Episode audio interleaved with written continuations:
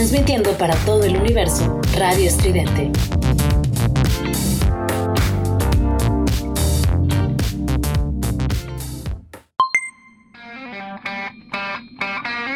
Esto es Giant Metal Roboto con Juliet Vampiro y Eric Contreras Ayala.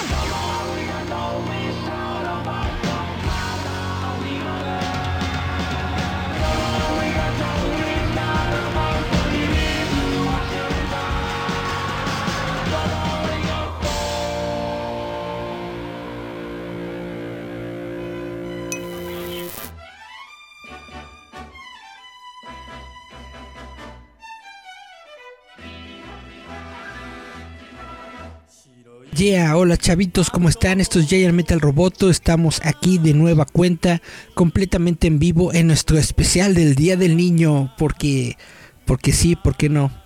Y tenemos de invitado a, a una gran persona, a un gran artista. Estamos justamente con Alan Otero. Hola, ¿cómo estás? ¿Qué tal? ¿Me escuchan bien? Yo te escucho, bien. ok. ¿Cómo están? Buenas tardes aquí listos para la plática comiquera. Perfecto, pues justamente vamos a comenzar con esto de los cómics, ¿no? ¿Cómo te iniciaste tú? ¿Cómo dijiste, lo mío son los cómics y a esto me quiero dedicar toda mi vida? Lo mío son los cómics. Mm, bueno, la historia de siempre, ¿no? creo que cualquier eh, artista que empieza a dibujar desde niño, eh, grandes influencias que hubo en en, mi niñez. Y aquí te tengo preparado algunas cositas que yo hacía de, de, más chavo. Ajá. Eh, todos llegamos a hacer, yo creo, nuestros cómics eh, a mano, ¿no? Así es. Aquí todavía los conservo. Me acuerdo que los eh, em, encuadernaba. ahí están todavía. A ver si alcanzan a ver. Ah, no manches. eran tomitos de hoja, eh, de 50 páginas. ¿Sí? Y pues desde niño, como pues traigo este amor o este gusto por el por el dibujo y por la historieta, ¿no? Bueno, esto yo no lo hice tan niño, pero eh, me influenció mucho Thundercats, ¿recuerdas esa, esa, esa caricatura? Claro, claro. Y yo me inventé mis propios eh, Firewolves. Firewolves. Al revés la imagen. Eh, solamente como pretexto para poder incluir en mis historias a Thundercats, a Silverhawks y a. ¿Cuáles eran los otros? Eh, los Tiger Sharks. Esos tres eh, conceptos que salieron del mismo estudio, digamos. Pero yo ya a medida que fui creciendo, esto lo vi más que nada como un hobby, no como algo para dedicarme a ello. Ajá. Y fue hasta que me fui a estudiar, salí de casa, fui a estudiar eh, diseño gráfico porque aunque yo hacía estas cosas, yo traía la idea de pues de hacer diseño gráfico, dedicarme a, hacer logotipos y todo. No fue sino hasta en esa ciudad, en Chihuahua, que, estudié mi carrera, que conocí a unos, eh, a, un, a un grupo de metal se hicieron amigos míos, yo me hice amigo de ellos, yo les hacía los dibujos para su publicidad y todo esto. Pero creo que mi, lo que me encaminó a, a decidirme a tomar esto en serio, no como un hobby, como algo nada más de coleccionar, ¿no?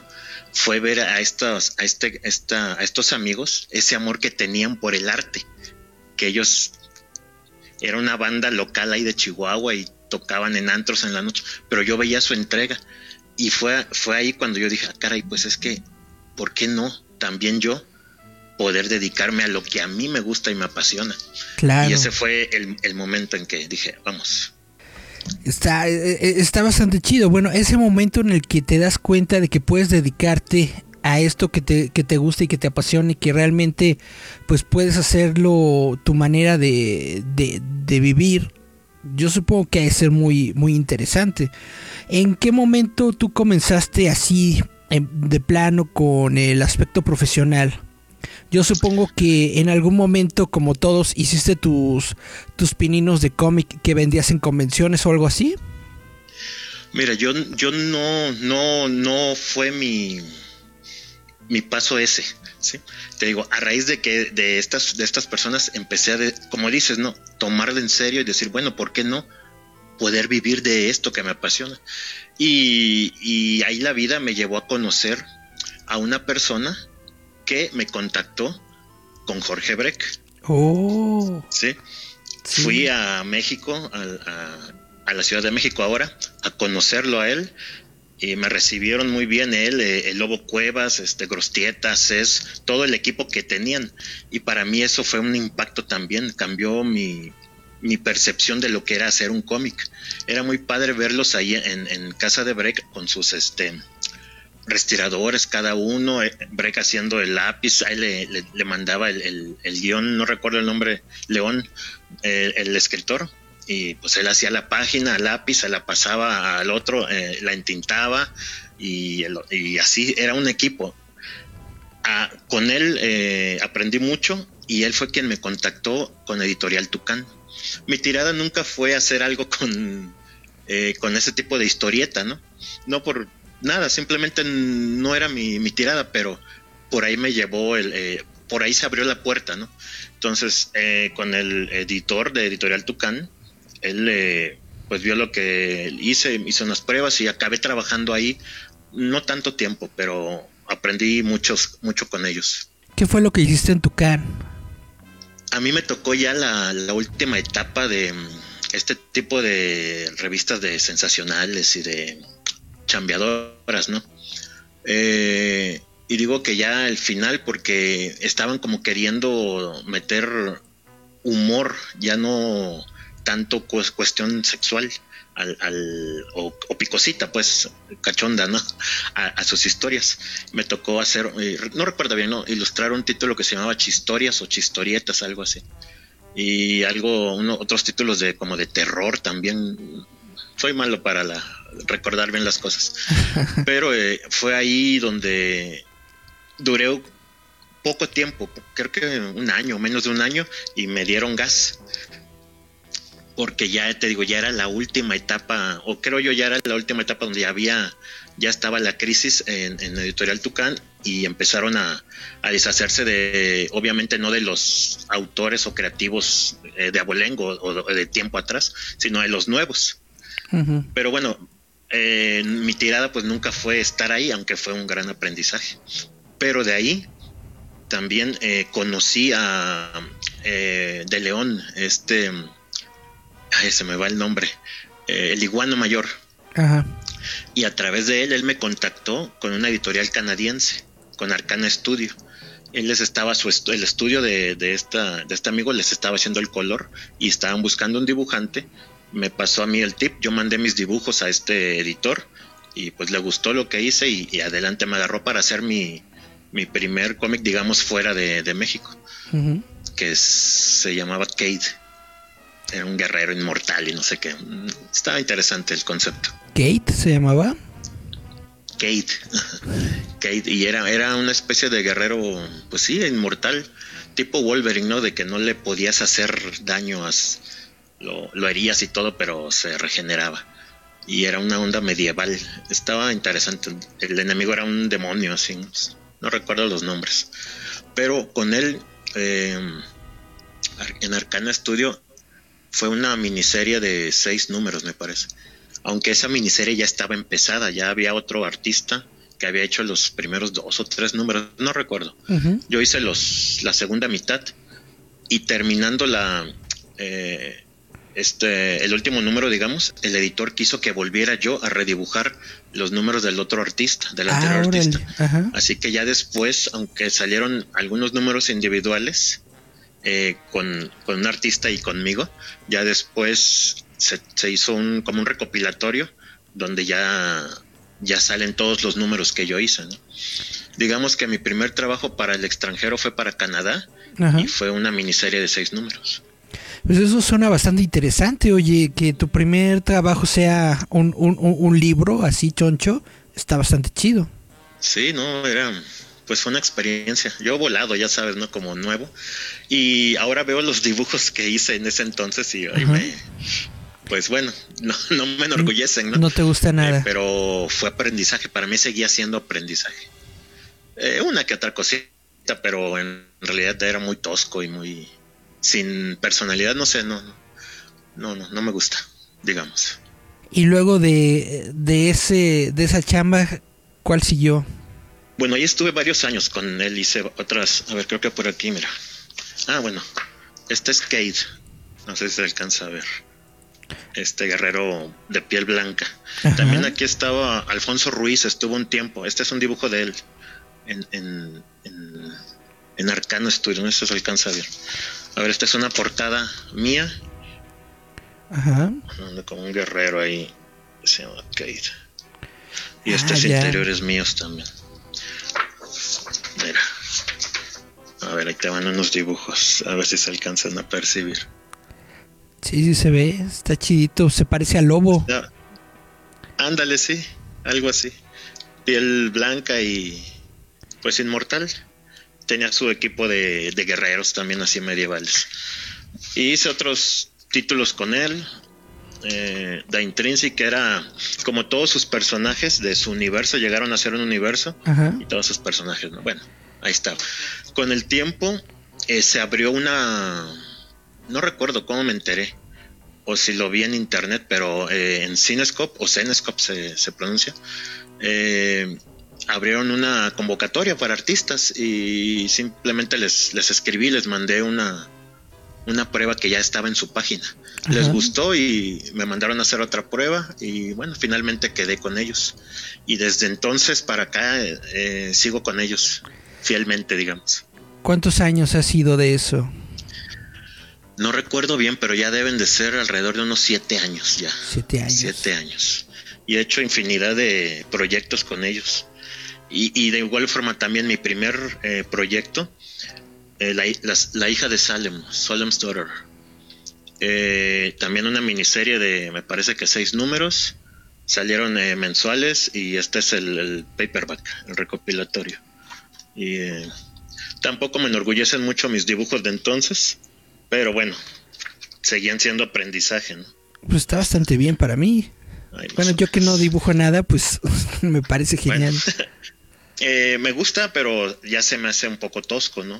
Lo veo y, se me hace un, poco tosco, pero bueno, digamos que, que no me puedo quejar porque fue lo, primero que hice. Y ya, pues ya chicas guapas por ahí aparecían. Ajá. Que es el sello, ¿no? De Cinescope. Claro, es lo que estaba viendo cuando estaba checando su sitio web, que ellos tienen como que historias así de como mezcla de, de terror, pero con onda picante sexy, ¿no? Mm, da la apariencia, pero no. Eh, eso lo hacen solo en las portadas, como que es el gancho. Y sí, sus personajes son chicas atractivas, ¿no? Pues que superheroína no, no es atractiva. Bueno, ahora ya, ya se duda de eso. Pero por lo general son chicas guapas, pero en sus interiores no hay nada de picante, o sea, son historias serias, son historias interesantes. Ya nada más es en las portadas donde las ponen acá, tipo pin-ups, ¿no? Eh, pero sí son mujeres fuertes, son guerreras. Y, creo que más que el sello de ellos no es ese, sino el... Eh, comenzaron con un título, creo, no estoy muy seguro, llamado, uno de sus primeros títulos era el Grim Fairy Tales Grimm Fairy Tales. Ajá. Las este, historias de los hermanos Grimm, ¿no? De los hermanos Grimm. Entonces, ah, tomaban todos, toman todavía estos conceptos de, de Caperucita Roja, las, todos estos cuentos clásicos, pero les dan un enfoque moderno. Estos personajes están en la actualidad. A mí me ha tocado ilustrar, em, por ejemplo, Gretel. Fue un título que que una miniserie también que me tocó dibujar y está basada en toda esta este cuento, esta historia de estos hermanos, pero enfocado ahora en ella, en, Gretel. Creo que son un poco este visionarios porque ya ellos tienen años sacando mujeres, digamos, como les dicen ahora, empoderadas. Empoderadas. Poderosas.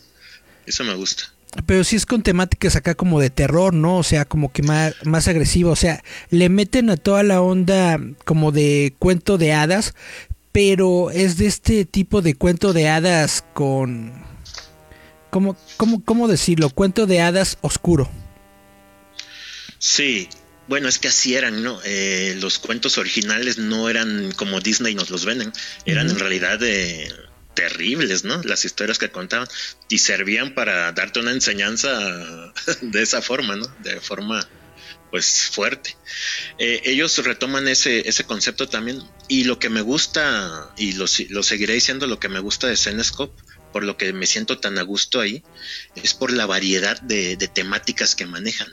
No solo estas cuestiones de cuentos de hadas, te digo por un lado, eh, sino también sus heroínas por el otro lado. Eh, por ejemplo, acá tengo uno, Van Helsing es yo creo uno de sus personajes insignia. Ajá aquí me tocó a ilustrar eh, Van Helsing contra el hombre lobo. Y tuve la suerte de que fuera escrito por Chuck Dixon. Bastante chido. Bueno, sí. el chiste es que tuve trato con Chuck Dixon y pues como fan yo feliz hice yo el, dibujo y Robbie Bibbert hizo el color muy padre. Aquí ya puedo decir que ya me gusta un poco más lo que, lo que hago, ¿no? y este contento. Ahora mira, no solo terror y este tipo de temáticas, también ciencia ficción, mucho le entran y este terror como tal también. Me gusta esa esa variedad. Realmente, sí, e, estaba viendo su catálogo y se ve bastante, bastante variado, bastante genial. Aquí en México, bueno, yo lo que vi era la editorial esta Momentum Comics, ¿no? Como que trató de hacer algo así. Pero. Estuvo ahí, por cierto. Sí. Sí. Bueno, Break, sí. Ahora no sé ahorita cómo están. Un chavo me estaba diciendo, no sé si conoces a Alba Marquina. Sí, sí, sí, sí. Él me estaba diciendo que... Lo tengo en Facebook, ¿no? Que, que, que, parece que ya no, que, que ya no existe esta, esta editorial, no sé, como que les les cayó muy mal la cuarentena, no sé qué hubo ahí, pero netamente, o sea, en México es lo único que yo he visto que se asemeja un poco a lo que está haciendo Cenescope. Fíjate que hace unos, no sé, un par de años, eh, ¿quién fue Camite? Quien quiso traer a, Van Helsing, precisamente de Cenoscope. Sacó una la primera miniserie, me parece que llegó a, sacar, no sé si la concluyó con su historial de Camite, pero pues yo estaba emocionado, ¿no? Dije, uh, ojalá esto pegue y algún día puedan traer el material que yo estoy haciendo. Pero parece que no, espero que pronto alguien más se anime porque creo que Cenescope es una de las editoriales que vale la pena, vale la pena explorar. Realmente está muy interesante. Y además, ah, bueno, ahorita lo que yo he estado checando que estás haciendo también son eh, comisiones, ¿no? Sí. Ahí, eh, casi no hago, eh, la verdad no, no, casi no, hace mucho, hacía en los tiempos de allá de, de Kate, ¿no? Que tenía más tiempo pero ahora que empecé a trabajar con Arcana me han estado un proyecto tras otro, uno tras otro, uno tras otro, gracias a Dios, eh, y yo contento. Nada más que ahorita algo me comentó el editor que hay un problema con el, hubo un problema con el, con la familia del escritor y se retrasó este próximo proyecto, pero ya, ya, como que ya me comprometieron ahí, ¿no? Para este proyecto. Entonces dije, bueno, voy a aprovechar este espacio y empecé a, a hacer mis, eh, que debía haberlas ah. sacado por aquí, pero bueno, si buscan por ahí en, mi Facebook o en hasta TikTok ya tengo ahora, estoy compartiendo ahí mis procesos y todo, por si gustan. Eh, Entonces por eso, por eso estás haciendo ahorita las comisiones, porque estás con un tiempito libre, ¿no? Sí. También te quería platicar de eso, de, de tu TikTok. Estaba viendo que apenas tienes como que 3, 4 días con eso y tus videos, ¿no? Tienen miles de visitas, justamente con tu proceso de dibujo. el primero que puse se fue, no recuerdo dónde anda, veintitantos creo, miles. Y ya los demás, un poco menos, ¿no? Pero, pues sí, yo contento, estoy también ahí experimentando. Descubrí la plataforma yo creo ya muy tarde porque ya tiene tiempo, pero para mí se me hacía nada más como que una plataforma de reggaetón y chicas bailando, ¿no? Sí, sí, sí. Pero dije, bueno, vamos a ver aquí y, y es muy padre la plataforma por el tipo de video que, que, te permite hacer. Este te da, pues para tú subes tu, tu time lapse, que yo es lo que hago. Este hago mis dibujos eh, digitales, eh, los comprimo a una velocidad y ya en, TikTok ya les pongo, este, no sé, si algunos efectitos o, algo y música ahí hay una, un catálogo muy padre de, de, pequeños segmentos musicales y no, no es solo reggaetón, hay de todo. Está muy padre TikTok, así que vale la pena que vayan y me echen una ojeada ahí. Perfecto, entonces sí, sí recomiendas el TikTok. Yo sí, sí, y más si me van a seguir, sí, sí lo recomiendo, muy fuerte. Te, te, quería preguntar también cómo, cómo has vivido la pandemia, pero como lo que me estás comentando, yo supongo que todo lo haces eh, online, ¿no? Todo lo que es tu trabajo de, de cómic es así en entrega online o tú haces originales o cómo le haces, cómo trabajas. En un principio trabajaba originales cuando trabajé para la editorial canadiense y, y al principio de, este de las hijas de Salem lo hice tradicional y algunos títulos. Pero ya después empecé a ver que empezó a sonar lo del digital, ahorré y me compré una Cintiq, una tableta grande. Es que estoy aquí muy encerrado. Bueno, a ver, voy a hacer para atrás para decir una tableta grande. y pues muy padre, empecé ahí, recuerdo que mis primeros cómics eh, se veían medio raros porque me estaba acostumbrando. Ahorita ya estoy totalmente a gusto, ¿no? Y eh, al dar ese paso, pues ya dejé de, hacer original. Por los tiempos de entrega también, ¿no? Y porque te facilita mucho el, no tener que escanear. Y, en aquel entonces eh, yo no tenía un escáner grande doble carta, así que tenía que escanear en dos partes y luego en Photoshop unir y era un lío, ¿no? Sí. a veces tardaba lo mismo hacer el, la página que estar haciendo todo el proceso de escanear y luego ya mandar el archivo. Pero sí, mi trabajo ha sido online como tal. Me mandan el guion, eh, lo estudio, lo medio traduzco, lo leo y ya lo, lo interpreto a lápiz y mandas, tienes que mandar eh, lo que le llaman bocetos, layouts y decirte, ellos te dicen los editores si están bien, está mal, cámbiale aquí, allá. Ok, ya, ya yo me salto un poco el paso del lápiz, porque también en tinto, mando mis páginas entintadas, así que, y luego, eh, ya aquí en tinto mando los archivos y todavía se les ocurre después de que ya me habían dicho si estaba bien o mal el layout, el layout sobre las tintas todavía te hacen correcciones, ¿no? Así que hacer cambios. Ese proceso, si fuera tradicional con lápiz, con tintas, sería un, montón dolor de, cabeza. Sí. Mis respetos para quienes hacen tradicional, todavía lo hacen. Pero ahora no, ahora control Z o guardas un, en capas eh, los dibujos. Entonces ya nada más si te hacen un cambio, pues ya cambia cierta cosita nada más. Es más sencillo y agiliza el tiempo. Yo imagino el trabajo que le ha de costar, por ejemplo, a Alex Ross, que todo lo hace como con pinturas de en óleo no, no, no, mis respetos.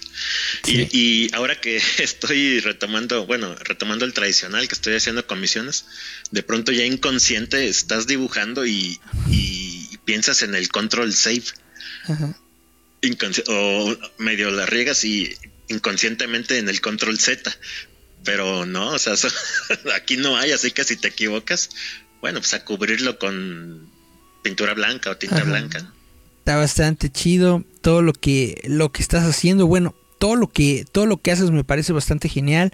He estado siguiendo tus dibujos desde hace desde hace bastante tiempo. De hecho, ya te había dicho, ya ya te había dicho que quería platicar contigo sobre tu trabajo desde hace un buen, desde hace varios años. Sí, no me había animado, ¿eh? Y, y te ofrezco una disculpa porque ya me habías dicho desde hace mucho, mucho y siempre tenía el temor, de hecho estoy nervioso ahorita, espero no se note mucho, y siempre el nervio y, no sabía, y bueno, ya me también no tenía mucho equipo y me he estado haciendo de equipo y bueno, ahorita ya, ya, ya se me hizo estar aquí, la verdad. Pues te agradezco mucho que, estés aquí en, en, en, el especial del Día del Niño, que no tiene nada de especial el Día del Niño, pero pues es el 30 de abril, ¿no? Bueno, pero es, es padre saber eso que los niños siempre uno empieza desde esa, desde esa, desde esa edad, ¿no? Ahorita nos ves ya, ya nos ven todos grandes y ya cincuentones ya, ¿no? Algunos. Y, pero todos empezamos con un pequeño sueño de, desde pequeñitos, con un lápiz, con una hoja blanca y, y una anécdota que repita que te quiero contar. eh, muchas gracias le doy aquí a mi mamá porque tuvo la visión cuando ella vio que tenía ese interés por el dibujo, ella me cuenta que ella no sabía, o sea, no tenía idea de, cómo eh, ayudarme o apoyarme, ¿no? Entonces fue, buscó a un, a un diseñador gráfico y con él, con él se asesoró de qué, cómo ayudarme y este, qué comprarme, qué material y todo esto. Entonces, ese empujoncito de niño que, que déjame decirte que no lo recuerdo, pero ella me lo platica y pues uno empieza desde ahí y, estoy agradecido con mi madre porque es el empujón que te da. Así que nosotros como padres ahora nos toca también a, nuestros a nuestros peques a, hacer lo mismo y, y, si alguien está viendo y tiene un hijo con esa inquietud, hijo, hija, ese es el, mejor momento de apoyarlos. Tus hijos ahorita están muy chiquitos, ¿no? Eh, dos y cinco años, la, la mayorcita. Pero, Pero ya, ¿sí les gusta el dibujo? Ya, le gusta dibujar. Sí, eso está bastante chido. Sí, está padre. A ver que yo no, yo no pienso empujarla o obligarla a que vaya por esta senda, sino que ella lo que ella gusta, pero mientras dibuje, pues yo le voy a facilitar. Y enseñar está bastante bien, está bastante genial. ¿Alguna, no sé, algún cómic o alguna novela gráfica que te haya impactado justamente cuando, cuando eras niño? Mira, hubo una caricatura que yo veía muy, muy de niño, eh, que se llamaba Flash Gordon. No sé si te tocó verla. Eh, era muy vieja, de allá de los 70, finales de los 70. No sé en qué año llegó aquí a México, creo que principio. Flash Gordon, El Hombre León, eh, Ming, El Temerario y todo eso. Esa caricatura me fascinaba. En ese tiempo, pues ni videocasetera ni nada tenía, así que con una grabadorcita grababa el audio. Y ahí me tenías oyendo el audio y pues imaginándome todo esto, ¿no? Eh, por cierto, ahorita pueden encontrar esa, esa animación, esa caricatura en, una plataforma gratuita que se llama Pluto. Ajá. Es gratuita. Ahí está Flash Gordon y está Defensores de la Tierra también, que son muy ligadas. Esa es la que te iba a decir, que yo conozco el personaje por Defensores de la Tierra que aquí le llamaban Roldán. Ajá, el Rondal el Temerario. Roldán el Temerario. Cuando me tocó ver después, ya años después, eh, Defensor de la Tierra, pues yo veía ahí a Flash Gordon, pero me confundía porque le llamaban Roldán el Temerario, la traducción mexicana. Así es, exactamente. Entonces la, la ciencia ficción es lo que, lo que te gusta. Creo que es, me fascinan ese tipo, fíjate, desde niño, ese tipo de héroes que no son superpoderosos, Tarzán, tipo, como le llaman, personas normales en situaciones extraordinarias. Ese tipo de personajes me llama mucho la atención. Yo creo por eso me gusta mucho este Van Helsing y Robin Hood, esos personajes de, de Zenescope que me toca dibujar ahora. Espero después, este, no estoy cerrado a poder saltar a otras editoriales, ¿no? Ya se abrirá la puerta y, y voy a estar listo para cuando se abra si te interesaría enviar pruebas a, otras editoriales, a IDW, a Marvel, DC. Voy a hacerlo, eh, créeme. Eh, bueno, lo hice un tiempo, ahora que estuvieron las em, las convenciones, eh, me tocó ir y entrevistarme con los editores que vinieron de o que han venido de Marvel y de DC. Y, este, y aunque ha gustado y me han mandado, o sea, seguí, en contacto y me, me enviaron más pruebas, como que yo ahí ya me trabé y ya no le di seguimiento a eso. No sé si por el trabajo, o por este, no sé, factores, pero espero pronto, pronto mandar más pruebas y retomarlo. Pero te digo, no estoy tampoco obsesionado eh, con, con, eso, estoy bien a gusto en lo que estoy haciendo. No, se nota, se nota que, está, que estás guaya. Se nota que te gusta lo que estás haciendo en donde lo estás haciendo se, nota en el trabajo. Nada más que uno, uno justamente cuando habla de, de cómic, pues se imagina, ¿no? Se imagina esas editoriales, se imagina todos esos proyectos, entonces por eso, pues uno pregunta, ¿no? ¿Qué tal? ¿Qué tal? algún día no me cierro. Claro. Bueno, pues muchísimas gracias te vuelvo a dar por este por este tiempo que me estás dando, por estos minutitos que me estás dando para esta charla. Algo que que nos quieras decir para, para cerrar, eh, tus redes sociales o la forma de contactarte. Uy, bueno, no recuerdo ahorita las redes sociales. Creo que el TikTok es Alan Otero Artwork Por si gustan seguirme en TikTok. En Facebook soy alan.otero01, algo así. Si no, buscan Alan Otero. Ahí a través de tus redes también, eh, a lo mejor ahí por ahí me pueden encontrar. Perfecto. Y ya de ahí pueden saltar a, a, las otras, otras dos redes que tengo, no recuerdo cuáles son ya. Pero esas son las principales en que estoy ahorita. En Instagram, y pues muchas gracias antes de, perdón, agradecerte la invitación y pedirte perdón de nuevo porque ya había sido hace, hace mucho. No, no te me preocupes. animado y, gracias porque me sigues tomando en cuenta. Y pues estoy para servirte para lo que se ofrezca. No, era para, ¿cómo se dice? No te estaba poniendo en, en, en, el, en el, ¿cómo se dice? Vaya, no, no, era, no era mal, solamente te quería comentar de que sí, desde hace mucho tiempo quería platicar contigo. Ah, no querías dejarme mal, dices. Eso, eso. No quería dejarte mal. No, yo sé que no, pero sí me acordé de, híjole, ya me había invitado, pero bueno, ya estamos aquí, ya, ya se me hizo. Perfecto, bueno. Cuando quieras, ¿eh? Conste. Cuando tengas cualquier proyecto, cualquier cosa que tú quieras dar a conocer, me avisas y, y aquí las puertas están abiertas. Okay. Voy a empezar a hacer eso con cada nuevo proyecto que me llegue, igual anunciarlo o algo. Estaría bastante chido, interesante, ¿no? Sí, ¿no? Ir mostrando también páginas, el proceso. Ah, ya, ahí se pueden hacer varias cosas. Suena bastante chido todo eso. Sin más por el momento, me despido. Yo fui Eric Contreras y tuve de invitado a Alan Otero muy bien, vámonos de volada con nuestro primer corte musical. Vamos a escuchar a la banda Franz Ferdinand con la canción Eleanor Ponte tus botas. Eleanor Ponte tus botas de Franz Ferdinand y vamos a regresar con la entrevista a David Montelongo. La cara, no, ¿qué digo la cara? El cerebro detrás de Tube Radio. Vamos y regresamos. Yeah.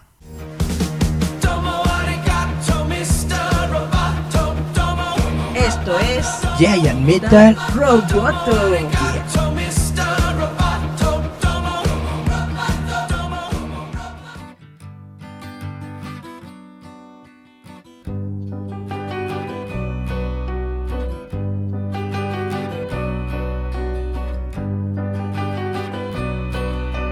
Eleanor, put those boots back on. Kick the heels into the Brooklyn dirt. I know it isn't dignified to run, but if you run, you can run to the Coney Island roller coaster, ride to the highest point and leap across the filthy water, leap until the Gulf Stream's brought you down.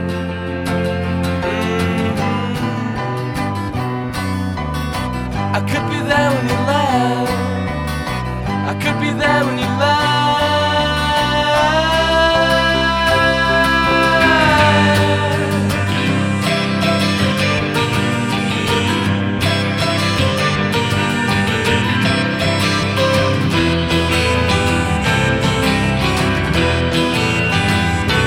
So, Eleanor, take a green point, three point, turn towards the hidden sun.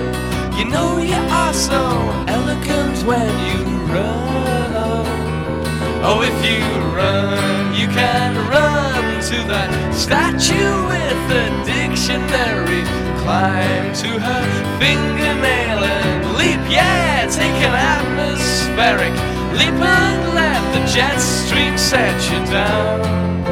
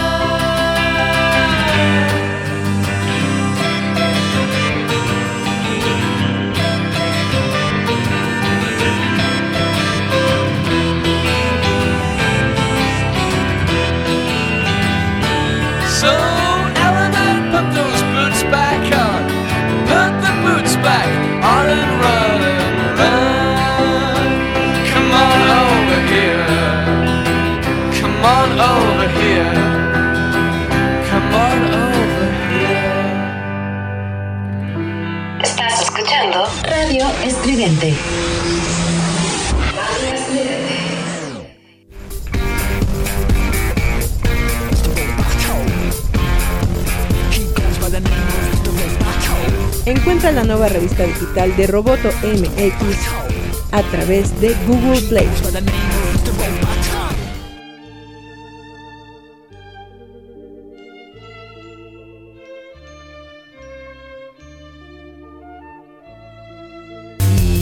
Yeah, chavitos, hola, ¿cómo están? Todos aquí en Giant Metal Roboto. Espero que se le estén pasando chidito, que espero que se le estén pasando bien. Aquí estamos de nueva cuenta con un invitadazo de lujo. Tenemos a David Montelongo de Tube Radio. Hola, hola. Saludos, saludos al otro lado. Aquí estamos, gracias, gracias por la entrevista. Vamos a andar por aquí un ratito echando las charlas comiqueras con el buen Eric, Don Eric del Giant Metal Roboto, claro que sí. Pues primero, ¿nos puedes platicar un poquito sobre ti y sobre tu proyecto de Tube Radio? ¿Qué es lo que estás haciendo? Mira, eh, eh, yo soy una persona que me he dedicado a la locución, a los medios de comunicación desde hace más de 20 años. Eh, como todos los que estamos en este universo de, de cultura pop, por así decirlo, antes de que se conociera como cultura pop, pues éramos coleccionistas que nos acercamos, éramos personas lectores, que nos volvimos colectores y después evolucionamos a coleccionistas. Entonces, de la manera más básica y más primaria que es la lectura, este, yo empecé a leer los primeros cómics en los años 90. 1988 es el primer cómic que yo recuerdo haber tenido de, mm. aquellos ejemplares de El asombroso hombre araña, eh, de editorial Novedades. Y empezamos a tener reuniones eh, con amigos en la, pues ahí en la recámara, ahí en, las, en la covacha, ¿no? Que era como le decíamos la cueva, que era como ya un fin de semana nos vemos en la cueva, nos reunimos en la cueva, ¿qué hacemos? Y era pues prácticamente estar compartiendo nuestras colecciones y llegamos a hacer una colección masiva de cómics en aquella época, este, integrando, juntando nuestras colecciones. Y así pasaron los años eh, hasta que tuvimos la idea, alguien se le ocurrió y dijimos, oigan, estas pláticas, qué padre sería que, digo, me estoy yendo al origen y un poco al inicio para meternos un poquito en el tema del contexto, porque puede haber personas que se sienten identificadas un poco con esta historia o en la prehistoria este, de lo que fueron los, los primeros medios de comunicación. Y decíamos qué padre sería que alguien pudiera escuchar estas pláticas que nosotros tenemos, porque hablamos de rock, hablamos de cómics, hablamos de, del hombre araña, hablamos de, todas estas sagas que en esa época estaban muy en boga, por ejemplo, eh, eh, la llegada de un Todd McFarlane al, al, título del hombre araña con aquel número 300, teníamos grandes dibujantes como, como Sal Buscema, como estos, este, como eh, el mismo John Byrne, teníamos gente como en aquellos años que estaban haciendo trabajos también muy, muy buenos este, y empezamos a, involucrarnos más con el tema de los cómics. Mark Bagley, Alex Abriuk, y surge la necesidad de crear un programa de radio al cual le pusimos La Cueva, que ese era el programa que nosotros, que era el, concepto, que esa era la covacha en la que nos reuníamos, y así hicimos eso, una mesa de análisis, una mesa de que en la estación de radio en aquellos años que teníamos el programa de radio, que originalmente se llamó La Cueva, inició con eso, con una mesa redonda, había ah, siempre han existido mesas de análisis de, deportivas, mesas de mesas políticas, pero muy pocas eh, se habían dado hacia el entretenimiento. Entonces, la apertura de los medios en aquellos años, pues eh, difícilmente logras obtener un espacio en el tema, por ejemplo, de la de, radio, ¿no? Por así decirlo, ni qué pensar llegar a la televisión, porque los medios no tenían esa apertura o no, no tenían esa, esa visión logramos posicionarnos en un programa de radio que duró al aire 12 años, ininterrumpidos, este, en una estación de radio FM que se escuchó acá en el norte y tenía un rango que se escuchaba parte del Valle de Texas, norte de Veracruz, parte de lo que llegaba, alcanzaba a llegar a, Linares, por ahí un municipio cercano a Nuevo León. Y acá en Tamaulipas cubría gran parte de los municipios del estado. Era, eh, nos dimos cuenta con el paso de los años que estábamos solos, o sea, estábamos, no había nadie más en otras estaciones haciendo proyectos como este. ¿Qué? El programa duró, duró 12 años al aire, más de una década. Eh, tuve la oportunidad de, tener especialistas y analistas, eh, en donde teníamos un especialista en videojuegos, teníamos un analista en, cómics, hablábamos, yo hacía un poquito de moderador, hacía, eh, operaba la consola, los controles de la cabina de radio FM, y pues poníamos canciones, ¿no? O sea, vivíamos esta, eh, acá en el norte, este, nuestra influencia directa siempre ha sido, se han hecho eventos, por ejemplo, en la ciudad de Monterrey, que es la ciudad, digamos, del norte, la de las más importantes porque, porque bueno, es la que más habitantes tiene y es la que más inversión tiene y es la que de alguna manera había logrado eh, colocar una convención en, eh, un, centro muy importante en aquellos años como fue el Sintermex. Eh, había, digamos, pequeños destellos de, gente de inversionistas o empresarios que trataban de hacer lo propio a nivel local, ¿no? Pero de una manera más, más local, ¿no? Más, más compacta. Que todavía estaba realmente, la escena estaba bastante incipiente, ¿no? Nosotros nos abrimos paso con los contenidos y, y llevábamos eso, ¿no? Hicimos una una, creo que escribimos una página interesante en los medios, en lo que fue Radio FM en esa época, este, antes de la llegada de lo que es hoy en día YouTube, eh, Spotify, este, Apple Music, eh, todas, las, todas las plataformas de podcast, streaming, el mismo YouTube. Entonces en aquellos años un, una persona, un radio escucha nos contacta, porque realmente nosotros sentíamos que estábamos solos, porque nosotros queríamos hacer feedback con otra gente que estuviera haciendo cosas de medios que compartir, hacer, hacer alianzas, hacer crossovers, intercambiar, ¿no? En, en, esa época nosotros este, nos encontramos con la, con la, con la, digamos, con la, el, con la conexión de un radio escucha que nos dice, oigan, este, acá en la ciudad de Tampico, que es otro municipio importante acá de, de Tamaulipas, hay una persona que está haciendo un programa como el de ustedes y era es mi socio, que es actualmente con la persona con la cual yo trabajo, que es Carlos Edge, conductor de Tube Radio.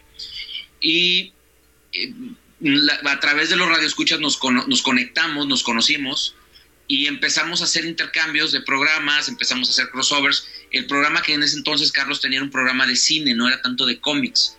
Nosotros manejamos el tema de cultura pop de cine, pero te estoy hablando que esto fue, eh, el, programa fue en el 2000, o sea, esto fue hace más de 20 años, o sea, y en aquellos años, fue a, casi a inicios del año 2000, nosotros empezamos una amistad y empezamos a platicar y en algún momento, antes de lo que fue, lo que fue el tema de, de Tube Radio, me decía mi socio, me decía, me decía, este, sabes, este, deberíamos, porque ya estaba YouTube y empezaron a ver muchas plataformas, deberíamos nosotros de crear un proyecto en el cual nosotros eh, pudiéramos un momento dado este, no depender de las directrices de radio, de los directores y las políticas que por lo general hay en las estaciones de radio, en donde en la mayoría de los casos, en el mejor de los casos, te dan la confianza y respetan y, valoran tu trabajo, pero en otros tenemos directores que quieren dirigirte y hay gente que le gusta que, le, que la dirijan, pero hay gente que te quiere decir cómo hacer tu trabajo, ¿no? Entonces, yo alguna vez hablé con un director y le decía, con todo respeto, pero nuestro programa es de análisis si nosotros hablamos de Stan Lee es porque fuimos a ver Stan Lee. Si hablamos de Megadeth es porque fuimos a entrevistar a los de Megadeth. Si hablamos de Black Sabbath es porque estuvimos hasta adelante en el concierto de Black Sabbath. Nosotros nos consideramos fans, fans que viven y hablan de lo que viven. No de lo que leen, no de lo que les cuentan, sino de lo que viven. Y tratamos de hacer el esfuerzo y, dar el extra que se necesita para, para ir directamente al lugar de los hechos y, hablar de, lo, de las experiencias propias.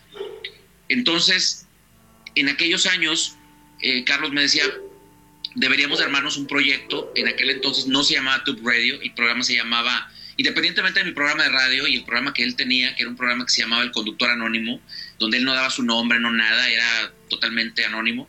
Este, y, y bueno, el programa tenía intermitencias, no duró tanto tiempo al aire. Yo sí me quedé al aire, él me estuvo colaborando, de hecho, a mí en mi programa, hasta que hicimos la idea de, irnos a SoundCloud cuando llegamos a SoundCloud, hicimos algunos, algunas eh, hicimos algunos programas, el contenido no era tan malo, pero la plataforma estaba totalmente, no tenía el despegue, ni tenía la audiencia, ni tenía lo que se necesita para llegar precisamente a esto que es llegar a, las personas, llegar a todo el mundo. Hasta que se tiene la idea, pues Carlos me dice, oye, deberíamos de hacer un programa deberíamos de, la segunda plataforma que nos, permite, nos permite monetizar, porque de esto se trata es, si, lo, si realmente en las estaciones de radio hacemos un trabajo, creamos contenido y nos pagan, pero realmente digo, los cinco pesos que nos pagan o los tres pesos pues no, no compensan a lo mejor la, la, pasión y el gusto con el que tú lo haces. O sea, prácticamente nosotros podemos hacer este trabajo, hacerlo gratis porque nos gusta hacerlo, porque tenemos la pasión de hacerlo. No mucha gente lo puede llegar a entender pero cuando compartes la pasión con alguien, sí entiendes eso, por qué, por qué se hace. Sin embargo, queríamos hacerlo un modo de vida y, y él, me, él, me, dice, vamos a, hacer, vamos a hacerlo en, en, en, YouTube, que YouTube nos va a permitir monetizar Y es cuando platicando le digo, oye, pero ni tú, o sea, tú y yo somos locutores de radio, o sea, ¿estás de acuerdo? O sea, nosotros no salimos a cámara, somos analistas, no tenemos el perfil de lo que es a lo mejor el, el youtuber, de salir hablando y hola, ¿cómo están? y tal. Entonces, dice, bueno, ¿y si hacemos una cabina de radio y revestimos como si fuera una cabina de radio y creamos el concepto para sentirnos cómodos y a su vez poder, este, poder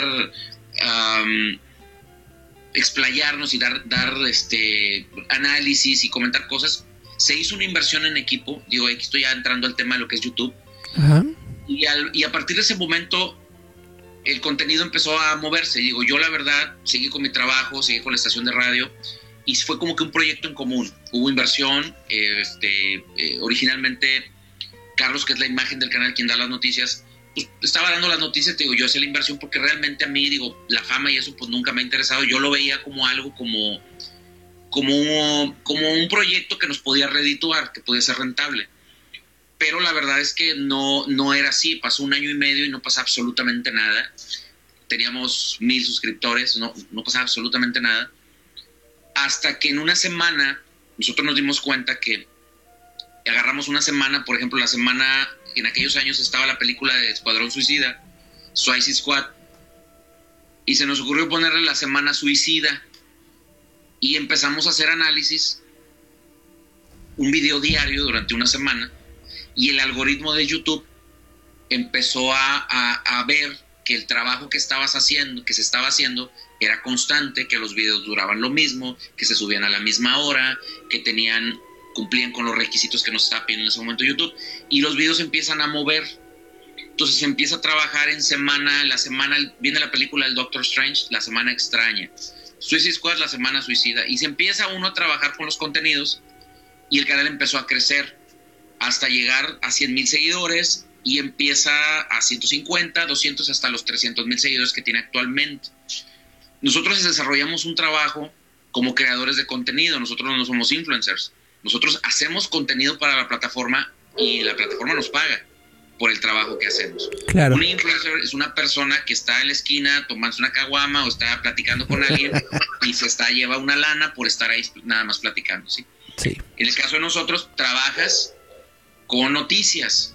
Eh, hemos hecho muchas combinaciones en el canal para que el contenido sea, para que el flujo de visualizaciones sea constante, porque finalmente estar en YouTube es un juego de estrategia eh, después de 100 mil seguidores, YouTube nos contacta y nos empieza a dar cursos de capacitación, nos entrega, por así decirlo, las llaves para abrir todas las puertas necesarias para poder seguir creciendo en la plataforma.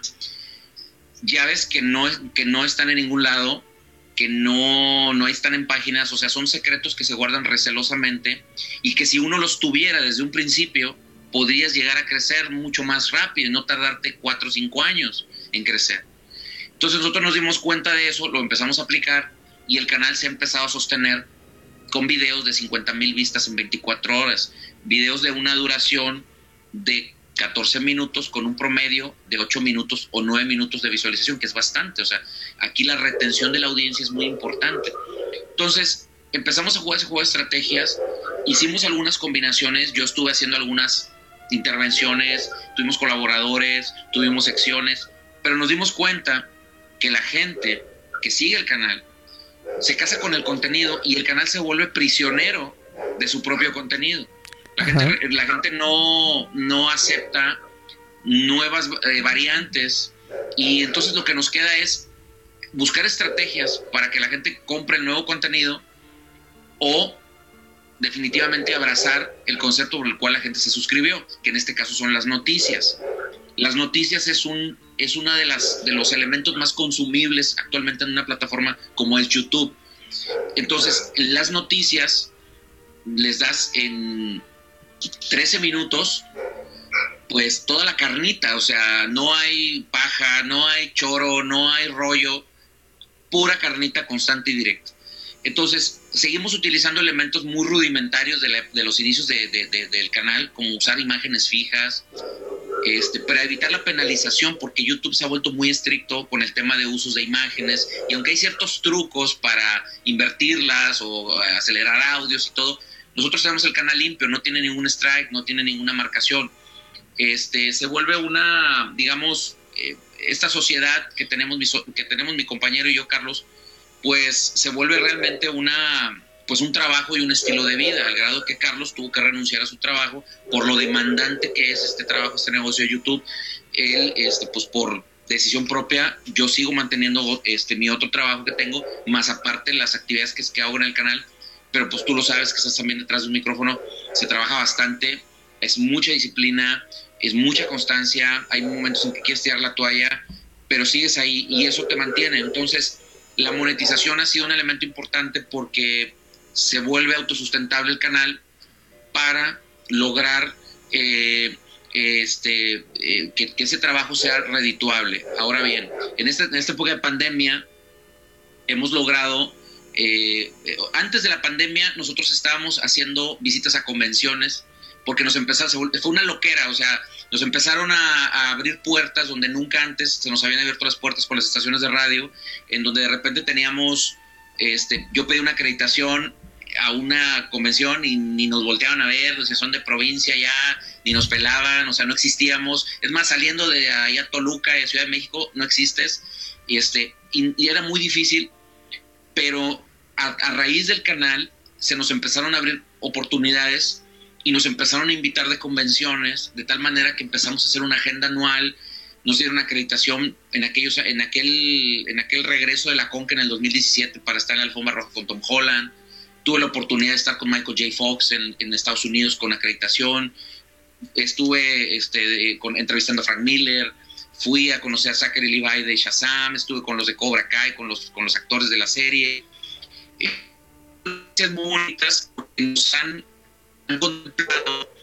para, eh, para, viajar a convenciones en, en, en Puebla, hemos estado en Chiapas y el canal se ha abierto camino de una manera muy, muy bonita. En, estos, en, estos, en este último año de pandemia, en donde no ha habido eventos por obvias razones, en las cuales pues está, está digamos así, pues detenido los eventos masivos, hemos logrado colocar eh, con los dedos un curso de capacitación para personas que quieren llegar a YouTube. Nosotros les, los, les damos esa, ese acercamiento revelándoles los secretos que YouTube nos reveló, en base a la experiencia personal, de, después de más de seis años de trabajo en el canal, a, a errores que hemos cometido y aciertos y a cosas que hemos descubierto, pero sobre todo también a esas capacitaciones que nos dio la empresa, porque cuando tú eres, cuando tú llegas a cierta, a cierta cuota que te pide, que te pide la plataforma, te empieza a capacitar como todo. E, eso es lo que estamos haciendo actualmente. Ahorita, de hecho, ahorita el día de hoy vamos a cerrar eh, el curso. Empezamos un curso la semana eh, lunes, jueves, cuatro días de una hora y media, con chicos que tienen una página de, con gente que tiene páginas de Facebook con 30 mil, con 300 mil seguidores y que se quieren pasar a YouTube y que no saben cómo hacerlo. Gente que se me ha acercado y me ha dicho, oye, yo sé que tú andas ahí, te veo en las convenciones, te veo con los artistas, te veo que andas en el YouTube. ¿Cómo le hago? Tenemos un curso, damos ese curso, esa capacitación y y ese ha sido el medio ahorita en el cual nosotros hemos logrado sobrevivir en, en esta pandemia a, a, efectos de, de, lo que es la reanudación de los eventos. Este, yo sigo trabajando, este, dejé un poquito el tema de la locución y sigo trabajando, digamos así, detrás de cámaras con todo lo que se hace detrás del canal. Tú sabes que es bastante, o sea, producción, edición, guion, ventas, marketing, RP, o sea, todo ese tipo de cosas en una faceta que a mí la verdad me ha gustado mucho porque tuvimos el año pasado una invitación a la Mole, que fue la última presentación que tuvimos, que de hecho fue la última convención en, México, este, importante en la pandemia, con este espacio que da la mole para, para el Media Ali, que, invita a gente de creadores de contenido, algunos colegas, algunos buenos amigos. Pero bueno, para mí ha sido un trabajo mucho más, digo, no, no menos estresante porque a mí me toca toda la logística, yo nada más le entrego los boletos de avión a él. Yo me encargo de todo lo que es la preparación, la, revisar que todo esté bien, este, hace uno de todo, ¿no? pero sí disfruto mucho esta faceta porque, porque me permite disfrutar más, ¿me entiendes? O sea, eh, y no, no digamos no estar digamos con la responsabilidad y el peso específico de dar la cara porque estás este estás estás fijo ahí no te puedes desconectar mucho digo hay gente que se acerca y nos pide luego una foto y me siento raro que luego te pidan hasta un autógrafo pero pero bueno hay gente que le tiene cariño a la marca que le tiene cariño al canal que te, que te ha visto por ahí que sabe que estás ahí que te sigue en redes sociales o que se, se acerca con nosotros y yo la verdad como te decía para mí esto ha sido un, disfrute, todo esto siempre se ha tratado de divertirse, de pasarla bien, de hacer amigos. Yo soy una persona que a mí me gusta, este, soy muy empático y me gusta disfrutar de las personas nuevas, de conocer gente nueva. Siempre tendré la mejor disponibilidad para ayudar, para aportar, para apoyar a otras personas a crecer, porque YouTube es un pastel infinito, o sea, es tiene rebanadas para todo mundo pero no toda la gente tiene la constancia que se necesita para poder sostenerse en una plataforma tan sencilla y tan complicada a la vez. Sí. Ok, está muy bien. Está muy bien. Muy bien, pues está muy interesante el proyecto que, que, que, tú traes, que ustedes traen de tu radio. Por eso yo quería platicar contigo, justamente porque es un proyecto que está, para mí, o, o como yo lo veo, es un proyecto que, como tú bien dices, comenzó este con mucha constancia, con mucho, tal vez con mucho esfuerzo. Yo te he visto a ti cómo estás en los eventos, que estás eh, justamente buscando las entrevistas, que estás buscando a la gente, bla, bla, bla. En algún momento quisimos, de hecho, armar algo en la mole y pues no se pudo justamente porque tú estás eh, metido ahí de plano, ¿no? De lleno, estás completamente pues en lo que es la el, trabajo, la profesión y, todo esto que te consume todo el tiempo y pues no hemos podido pues armar mejores este no sé, mancuernas, por así a decirlo. el tiempo es limitado, a veces en, en, en, el tema de la agenda sí es limitado porque nos faltan días a veces para estar en la Ciudad de México, eh, que, que quizás la Ciudad de México, que es tiene, o sí que tiene de todo y mucho, pero sobre todo tiene esta agenda friki, tiene esta agenda, eh, antes de la pandemia, es tradición, los sábados estar en el rock show, este, darse una vuelta al rock, hacer eh, el recorrido, como diría el, el, buen amigo en común Charlie Romero, este, Charlie Romero de Champs, este, la visita a los cuatro templos comiqueros de la Ciudad de México, que, que, que, Charlie fue de mis primeros amigos cuando fuimos a la Ciudad de México. Yo quiero decirte que lo, lo conocí ahí en La Mole, cuando todavía eh, Tube Radio no existía. Este, y yo como quiera, pues iba como cualquier otro fan, ¿no? Pero sí fan aguerrido, porque también en, en, los, en los, hasta como dice la frase, hasta en los perros hay razas y hasta en los microbuses hay rutas. Entonces, este, hay, habemos fans muy aferrados que nos gusta vivir la pasión, como, como diría el perro Bermúdez, aficionados que viven la intensidad de la cultura pop y de los cómics, ¿no? Bueno, no, no, no, nos, no nos veamos extremos. Yo sé que tú estás en, en, un grupito que se consideran aquí como la, élite de los cómics. Y yo digo, bueno, está bien, son, mamoncitos los güeyes, pero pues mínimo, mínimo lo disfrutan, ¿no? Les gusta, le, les gustan los eventos, les gusta hacer las cosas, está muy bien. Cada quien vive, cada quien vive su fanatismo como quiere. Sí, mira, el grupo para nuestros amigos que, que nos están escuchando Sí, efectivamente nosotros pertenecemos a una especie de colectivo, no sé si se puede llamar así, conocido como los Illuminati de, la mole. Este, para quienes se den una idea, bueno, la mole pues es la convención actualmente pues la más grande, eh, no nada más en la Ciudad de México, sino yo creo que en casi en todo el país. La Mole Convention, antes la Mole Comic Con, que se realizaba se venía realizando en el World Trade Center de la Ciudad de México, ahí en la, en la Nápoles.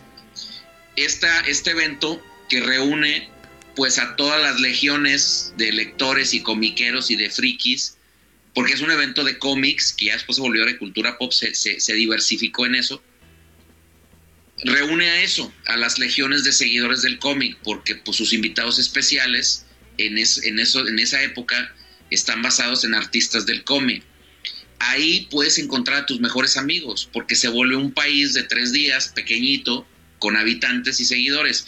Y eso es, es una fiesta para quienes son los asistentes, independientemente de las, de, las marcas o la gente que participa. La esencia de quienes estábamos detrás como fans, pues lo, lo vives, ¿no?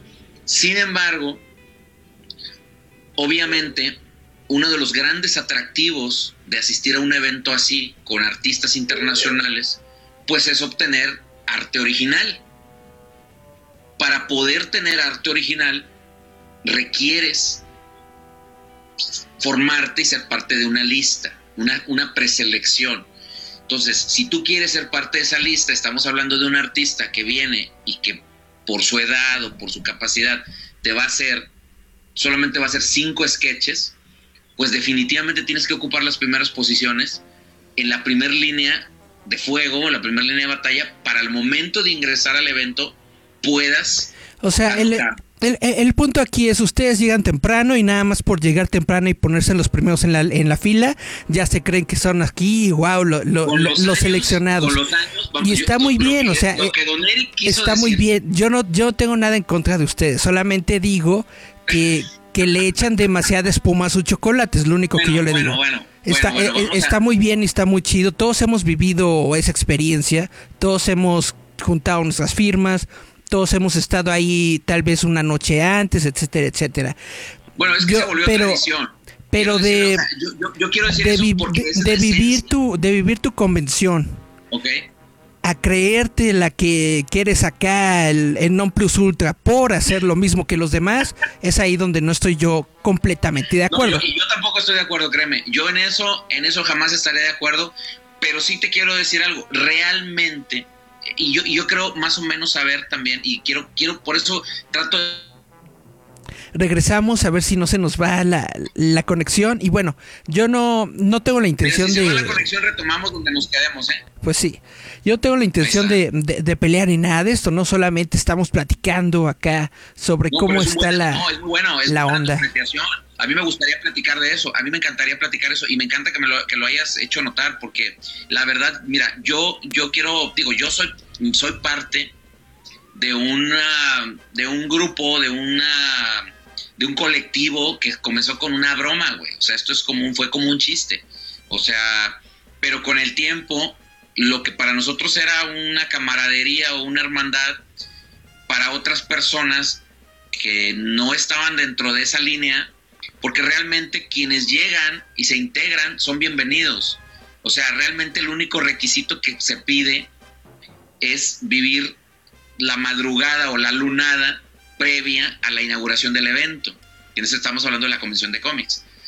Este, para, para retomar el concepto. O sea, realmente para nosotros, quien llegue a esa hora y se una a la conversación es bienvenido porque está viviendo lo mismo que nosotros, lo que tú acabas de decir, vive lo mismo que nosotros. Pero luego, como que se volvió algo, nosotros nos enteramos que había, por ejemplo, un colectivo que venía de Monterrey o sea, no voy a decir nombres todo, pero, pero había un colectivo que, que había dicho en grupos que nos iban a ganar el lugar a nosotros. O sea, decían, estos cuates que son los primeros de siempre, que siempre están hasta adelante, los tenemos que quitar. ¿Por qué? ¿Por qué? Pues porque queremos quitarlos, porque ahora queremos ponernos nosotros.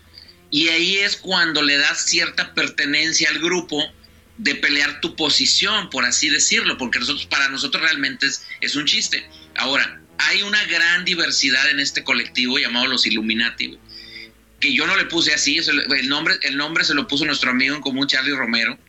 Él fue el, que, el creador del nombre de los Illuminati, este, porque realmente era un grupo que ni nombre teníamos, éramos nada más los que llegaban temprano.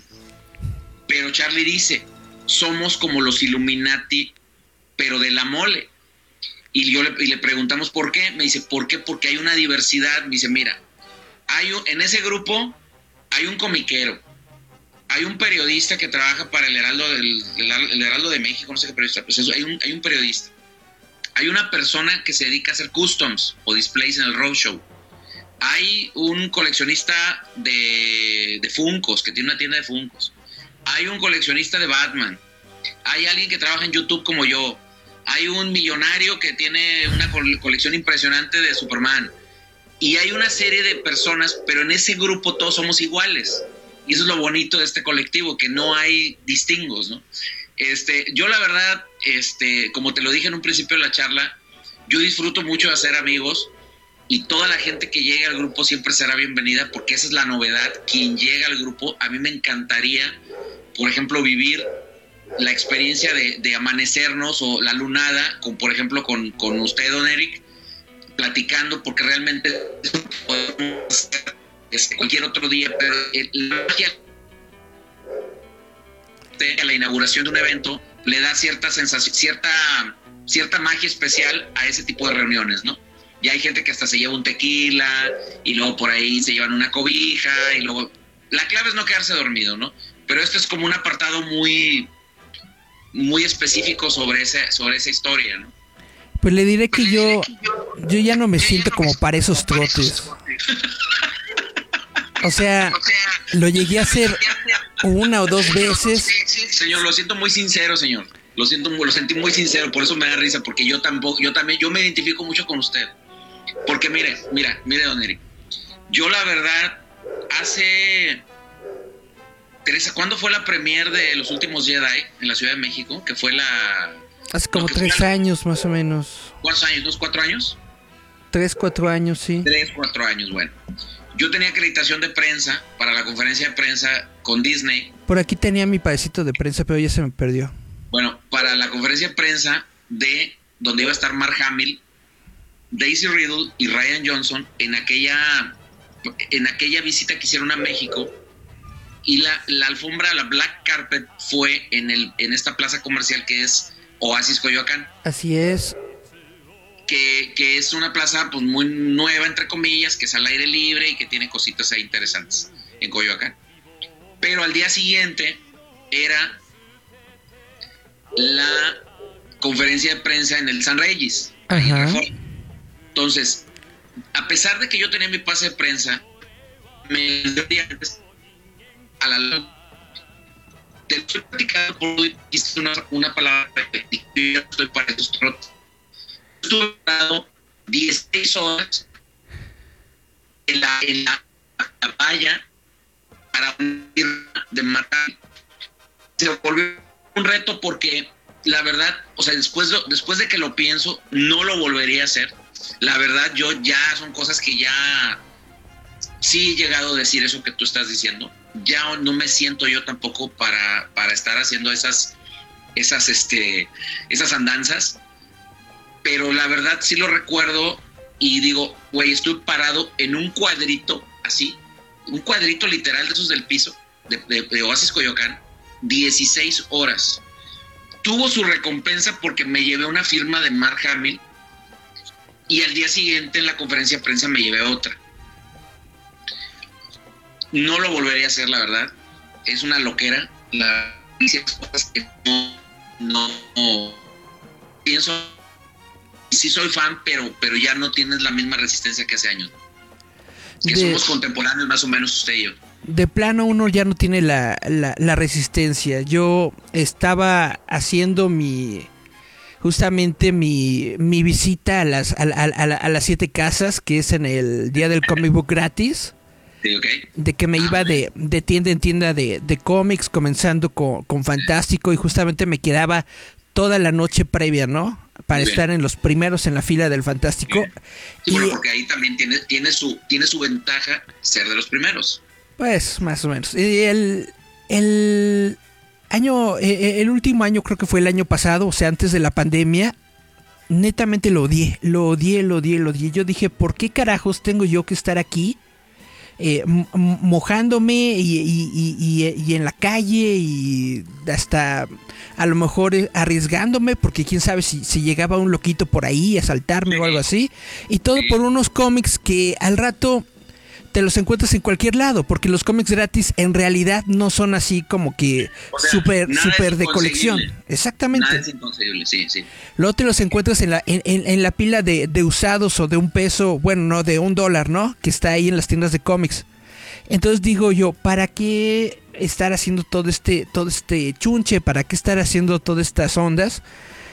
de plano, bueno, no, no era lo mío. Y además también resultó que en esa última vez había unos tipos enfrente de mí que justamente eran chavitos, eran, no sé, de, menos de 15, 16 años, yo supongo, ¿no? Que ellos también, ellos llegaron con su camioneta, los traía su mamá en su camioneta, pusieron sus sillitas y todo, con su pizza, o sea, realmente lo convirtieron en todo un... Eh, en todo un evento, en toda una actividad, un picnic, venirse los primeros en la fila, ¿no? Y en ese momento yo dije, bueno, sí, está, e, está muy chido, hay que dejarle esto a las próximas generaciones. Yo realmente ya siento que va a ser la última vez que voy a venir porque realmente no me gustó, no me, no me latió. Y, además, ¿para qué? O sea, los cómics, últimamente yo estoy sintiendo que los cómics ya no son lo que eran cuando yo crecí leyendo cómics. Ya no son las mismas historias, ya no son los mismos, vaya, Ahorita lo único que venden es el arte. Sí hay arte muy bonito, hay arte muy padre, muy precioso, pero tú ojeas eh, la revista, ojeas el cómic y está del nabo la historia. Sí. Es como, de hecho, yo, yo le, le critiqué a usted su, ¿cuál fue? Uno, uno, uno de Frank Miller, creo que fue el de... Ah, sí, señor, sí, el, Master Race, creo que fue el Master Race. El Master Race, y yo hacía... me, me, tomé una foto, esa vez, esa vez iba yo al concierto de Pearl Jam, y me tocó que coincidía la, ida que hice yo a Ciudad de México para el concierto con el lanzamiento que hizo en aquel entonces la, desaparecida de Comixado, que estaba ahí en, ISA, ahí en Ciudad de México, y estaba lanzando, estaba sacando a la venta el Master Race número uno, de, precisamente de, Frank Miller. Y yo me, me traje varios títulos y lo puse, y usted me decía, señor, la historia no sirve para nada. Ajá. La historia es una cochinada, o sea, o sea, ¿qué aplaude usted, señor? O sea, ¿qué está usted, qué está usted celebrando esa porquería, casi casi? O sea, muy, muy bonito Frank Miller y todo lo que quieras, este, se, le reconoce que es un gran autor de su época y bla, bla, pero ese cómic en específico, como que, eh, al menos en mi opinión personal, como que ya está para el nabo, ¿no? No, no, no se compara, yo estoy de acuerdo, no, no, no, no se compara, la verdad es que, la verdad es que, este, yo, yo, eh, desgraciadamente, para bien o para mal, la capacidad de asombro, o sea, digo, las muelas del juicio no me han salido todavía.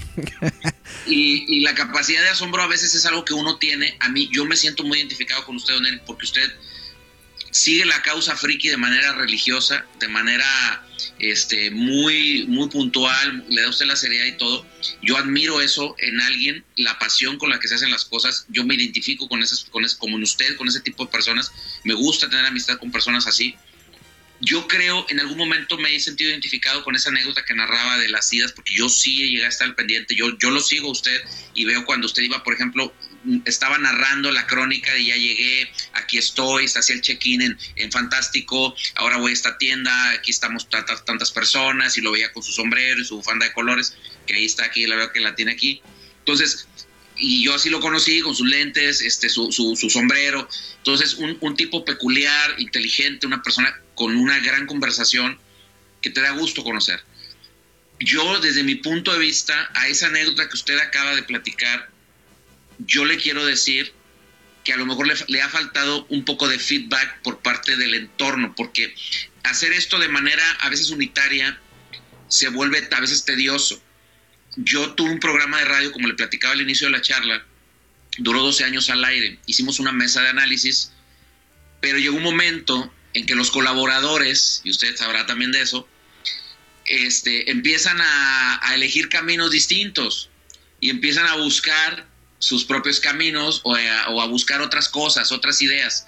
Y te das cuenta que la responsabilidad y el compromiso técnicamente debería ser de todos, pero no toda la gente. Aquí hay dos cosas. Y, lo, tuve una reunión ahorita en la tarde con la directora de una estación de radio de aquí de, de aquí de la localidad y le decía eso que le estoy diciendo a usted.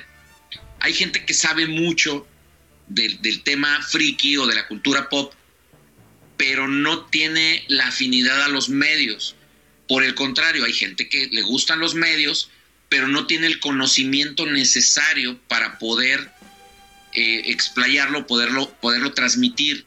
Entonces, encontrar una persona que conozca del tema, pero también le gusten los medios, es una fusión muy, no muy fácil de encontrar. Entonces, sí tenemos especialistas en temas, pero no tienen a lo mejor el arrastre al micrófono, a la pasión de los medios.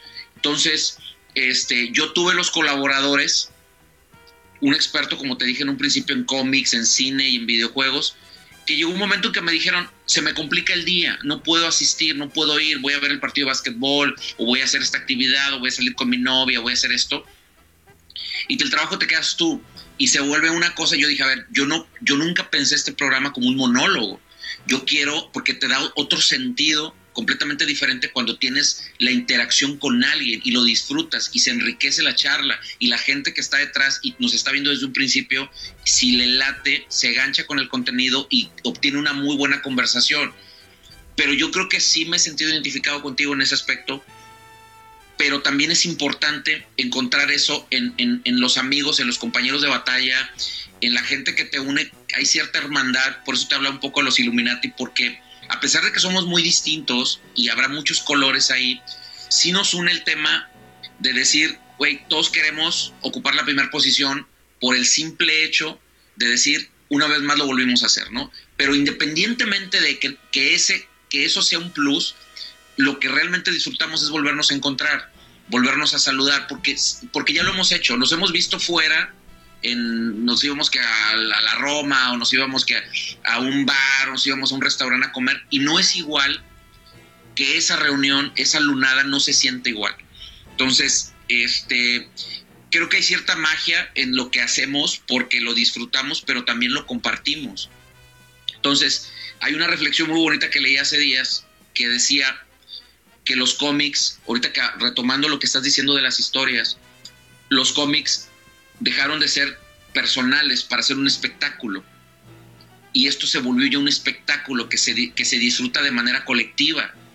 Y nosotros tuvimos la fortuna de elegir cada uno a qué horas, en qué momento, en qué tiempo leer y leer, releer una vez y otra vez los títulos con los que crecimos. Independientemente del arraigo, la afinidad que exista hacia alguna editorial, hacia algún personaje, porque al finalmente disfrutamos todo, disfrutamos todo. O sea, a mí me puede gustar el Doctor Who, disfrutar igual de una serie de X, o sea, creo que todos tenemos esa pluralidad y tenemos esa inteligencia emocional que se necesita para poder compartirlo. O sea, yo creo, yo no, yo no soy de la idea, porque también hay mucho que luego surgen las, las tribus, ¿no? Porque dicen, ah, ¿te gustan los cómics? Eres nerd yo dije, es que para mí un nerd es una persona que vive la pasión de su, de su hobby, de su gusto, pero es introvertido, no lo, no lo externa.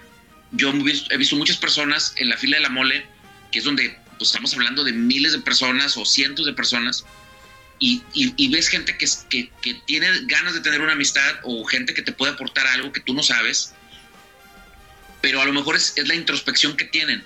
Por otro lado, yo siempre me he considerado un, lector, un comiquero, un coleccionista, pero entiendo que hay gente que está muy metida, que, que, a mí, o sea, yo hay gente que yo la verdad, o sea, no puedo entender, o sea, tiene, ahí tienen gente que tiene un grado de friquismo muy fuerte, que lo lleva al, al, extremo, y yo lo admiro y lo disfruto, o sea, de veras, lo, de verdad lo disfruto. Alguien que usa cosplay, o sea, uno se siente bien con sus playeras de superhéroes, con ponerte un pin, con ir, con ir más allá, ¿no? Ahorita tenemos la fortuna que tenemos los props, este, y por ejemplo, yo me acabo de comprar el casco de Atman, que salió hace unos años, pero lo conseguí. Mira, ahorita, por ejemplo, déjame enseñarte esto. Tengo aquí el, pues el, el, escudo del Capitán América. Y son cosas que, que dices, o sea, hace algunos años no podías tener.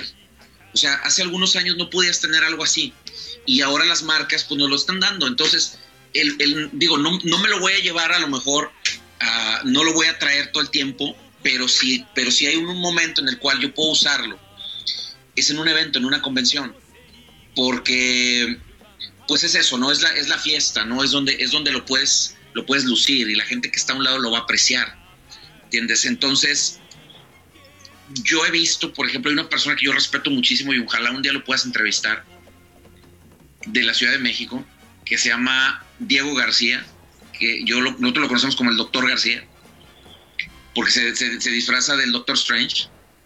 Su grado de friquismo es, es una locura, güey, es una loquera, güey.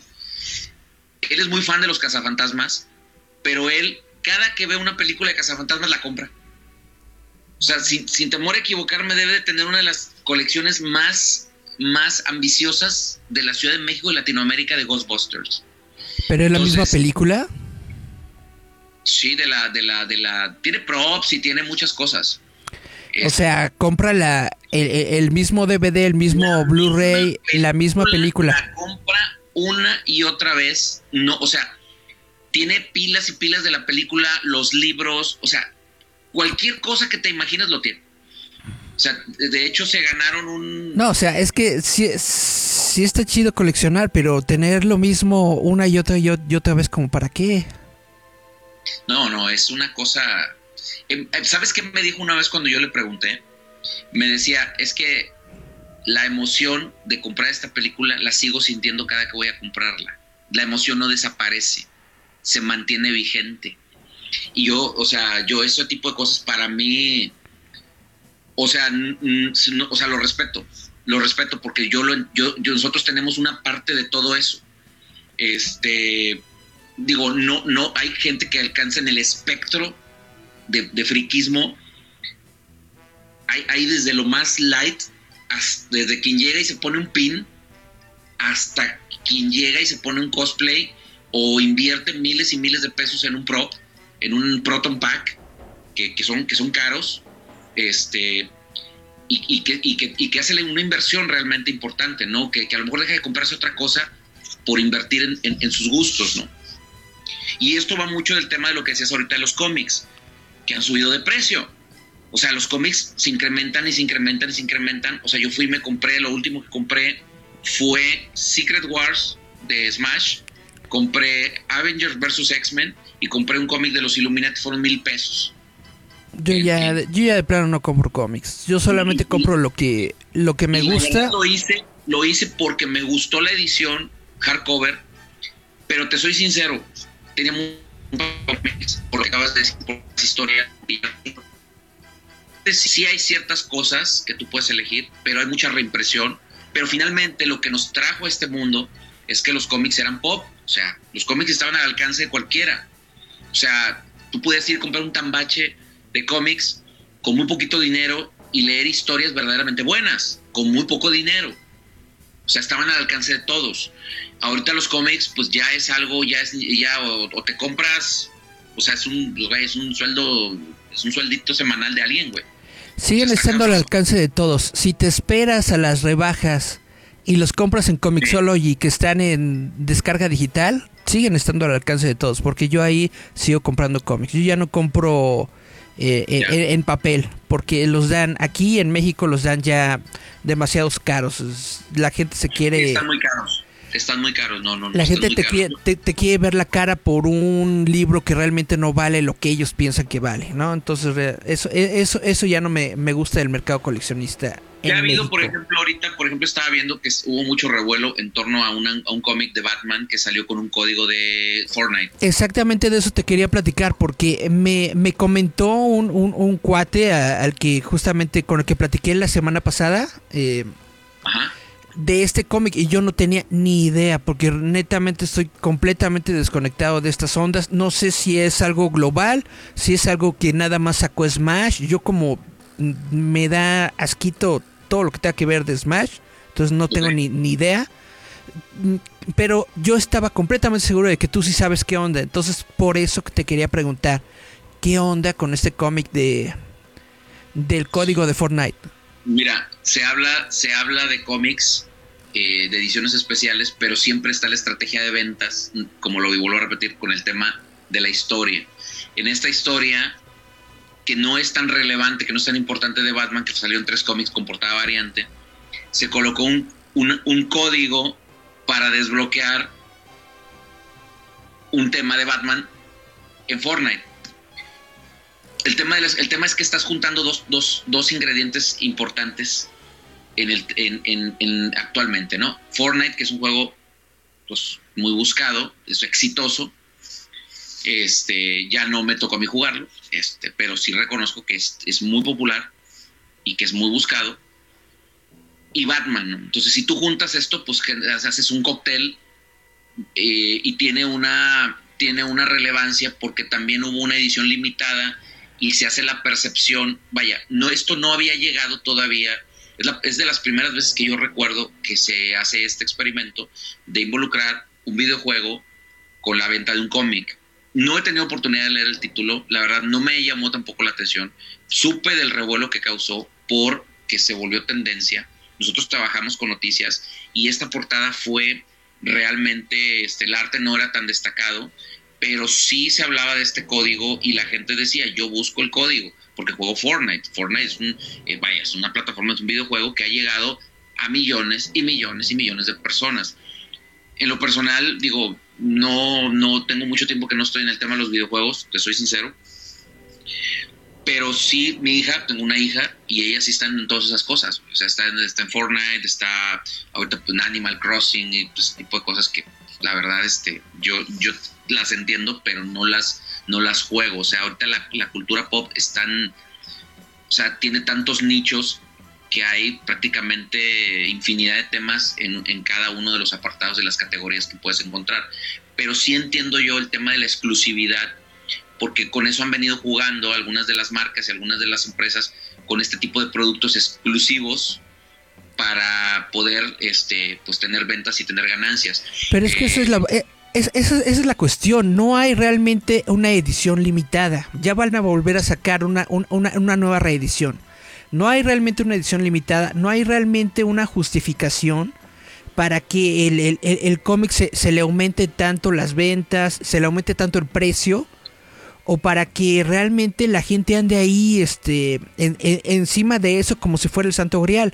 No hay una es que hay una necesidad hay una necesidad de tener esto bueno lo hemos visto desde que desde la aparición de las portadas variantes y que se volvió poco a poco cada vez más tendencia.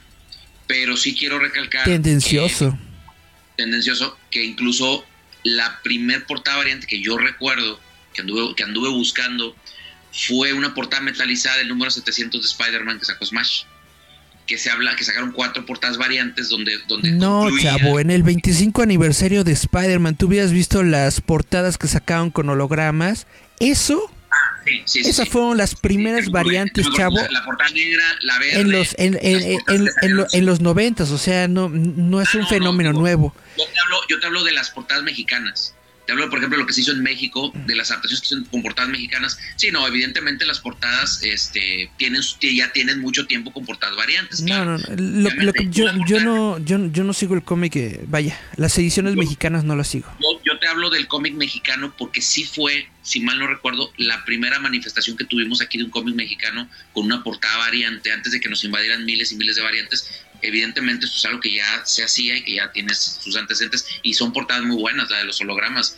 De hecho, yo tengo varios más del 25 aniversario con historias buenísimas, con el, con, sobre todo con el, con las temáticas de la tía May, de, de Mary Jane, de, la vida de Peter Parker, de este, sí, sí, sí, definitivamente, pero te digo, esta, este, hablo del mercado mexicano, del mercado, del mercado del, del, del comiquero mexicano, porque a mí me tocó ver una gran explosión en redes, porque a final de cuentas este, los coleccionistas y los grupos te das cuenta de, donde la gente anda buscando cierto tipo de cómic. Pero es una necesidad de tener un objeto exclusivo, de tener una... Quizás a lo mejor el código, la verdad no sé, digo, te mentiría, no he jugado Fortnite, no, no soy, no soy, yo, este, quizás mi campo va más sobre el tema de YouTube y otras cosas de relacionadas con el cómic y el entretenimiento, pero sí reconozco que si el código te daba acceso a otras cosas, pues digo, realmente pudo haber valido la pena. Sin embargo, lo acabas de decir, ya va a haber un relanzamiento de esto y se va a incluir, habilitaron creo nuevos códigos. Y esto, bueno, eh, alimenta también a un mercado como es el mercado de la reventa. O sea, que esto lo vemos en grupos de Facebook, lo vemos en convenciones, lo vemos en tianguis, o sea, la reventa ha sido eh, pues, pues el modus vivendi de muchos coleccionistas o de mucha gente que se dedica a, especular y a buscar eh, algún tipo de objeto que pueda llegar a ponerse eh, en boga, ¿no? Em, este, ahorita, por ejemplo, pues está, de hecho, de hecho está mucho en boga esto, o sea, es precisamente con la llegada de, de Falcon and the Winter Soldier, es, este, me, me, estaba, estaba leyendo que los escudos empezaron a aumentar de precio y esto tiene que ver con la serie, ¿no? Digo, para quienes a lo mejor seguimos, el, tenemos un, un objeto porque yo leí el Capitán América en 1991, 90, con las aquellas series que sacaba este El Hombre Araña presenta, esa serie en la cual está basada actualmente la, la serie de Falcon and the Winter Soldier con John Walker, con que está armada con ciertos elementos o retazos de lo que fue aquella historia escrita, eh, dibujada por Michael Seck, este, que, que, lo, ya eh, tuvo la oportunidad de saludar en la mole, tuvo la oportunidad de saludar en Estados Unidos, el señor Michael Seck, un gran artista, un gran dibujante, eh, este, con aquella famosa portal Captain America No More, donde está con la bandera toda sangrante y todo. Este, a mí me, me, impactó mucho esa historia.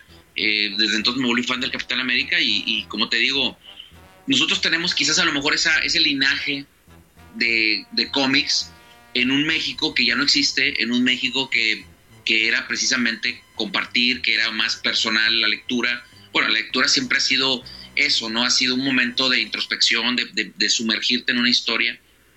Y ahora, como te dije hace rato, ¿no? Me gustó mucho esa definición. El cómic, digo, ahora el entretenimiento es espectáculo. Hay un espectáculo en torno, se volvió ya masivo. Eh, se volvió ver películas, se volvió ver series. Yo no estoy en contra de eso, al contrario. Pues eso es lo que nos, a nosotros nos alimenta todos los días. Lo sigo disfrutando porque eso también eh, pues es lo que les tocó ahora a estas nuevas generaciones.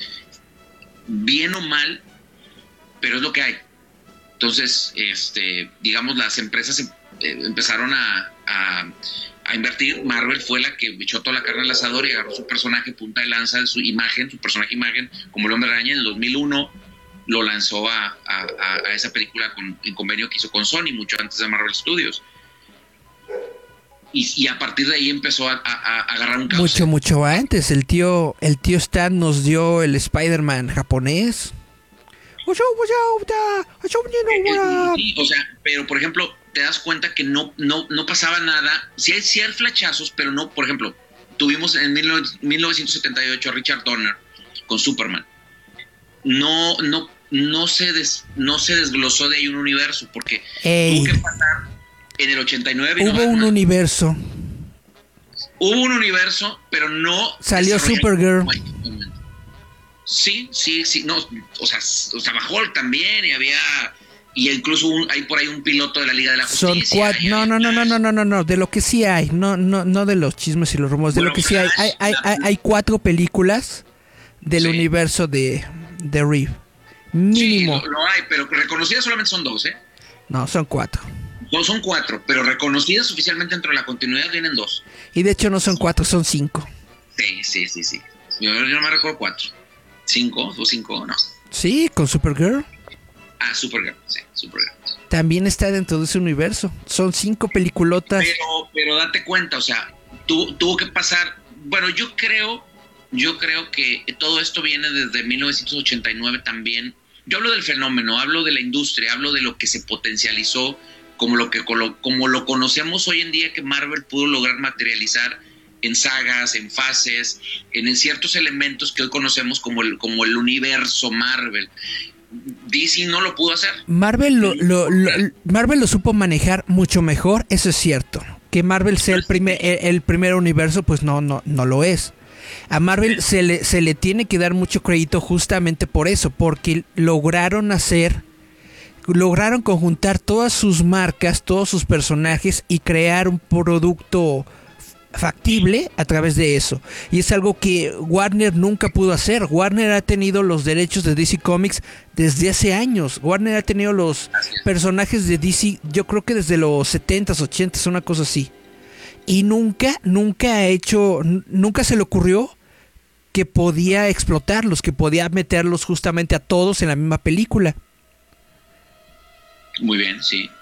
Digo, yo me acuerdo que en el, y bueno, usted se acordará también, don Eric, en el 89, la Batmanía con, con Michael Keaton, con Tim Burton, que vimos esta invasión de productos y esta serie de cosas que, que nos llegaron en esa época, que a lo mejor Superman no lo tuvo en el 78, pero Batman sí. Superman sí lo tuvo, tal vez en menor... Pero, pero muy modesto, ¿eh? No una cosa así global, no. No fue, no, fue, no fue modesto, sí fue algo global. Lo que pasa es que uno que fue chavito en esos, en esos tiempos, cuando estaban las películas de Superman, es que realmente yo recuerdo que sí fue algo grande. Fue más grande Batman. De eso estoy completamente de acuerdo. fue mucho más grande el fenómeno de la batimanía. Yo le doy el beneficio, yo le doy un, bueno, que a, mí me gusta mucho, la, la, digo, todo, todas las películas me gustan mucho, pero sí reconozco que Superman de Richard Donner del 78 tuvo el acierto de tener a Marlon Brando, cosa que se me hizo espectacular tomando en cuenta que Marlon Brando ya era Marlon Brando. Entonces, no, no, o sea, fuera de toda proporción, tener la participación, independientemente de la actuación o lo que ha hecho el señor ahí, tener a Marlon Brando en, los, en el título de, eh, de, los créditos, pues es un lujo, ¿no? Sobre todo los efectos, las cosas, las cuestiones que, que, se lograron, ¿no? La, la, las, los impedimentos tecnológicos y las soluciones que encontraron para lograr, me acuerdo aquella frase del póster que decía, creerás que un hombre puede volar.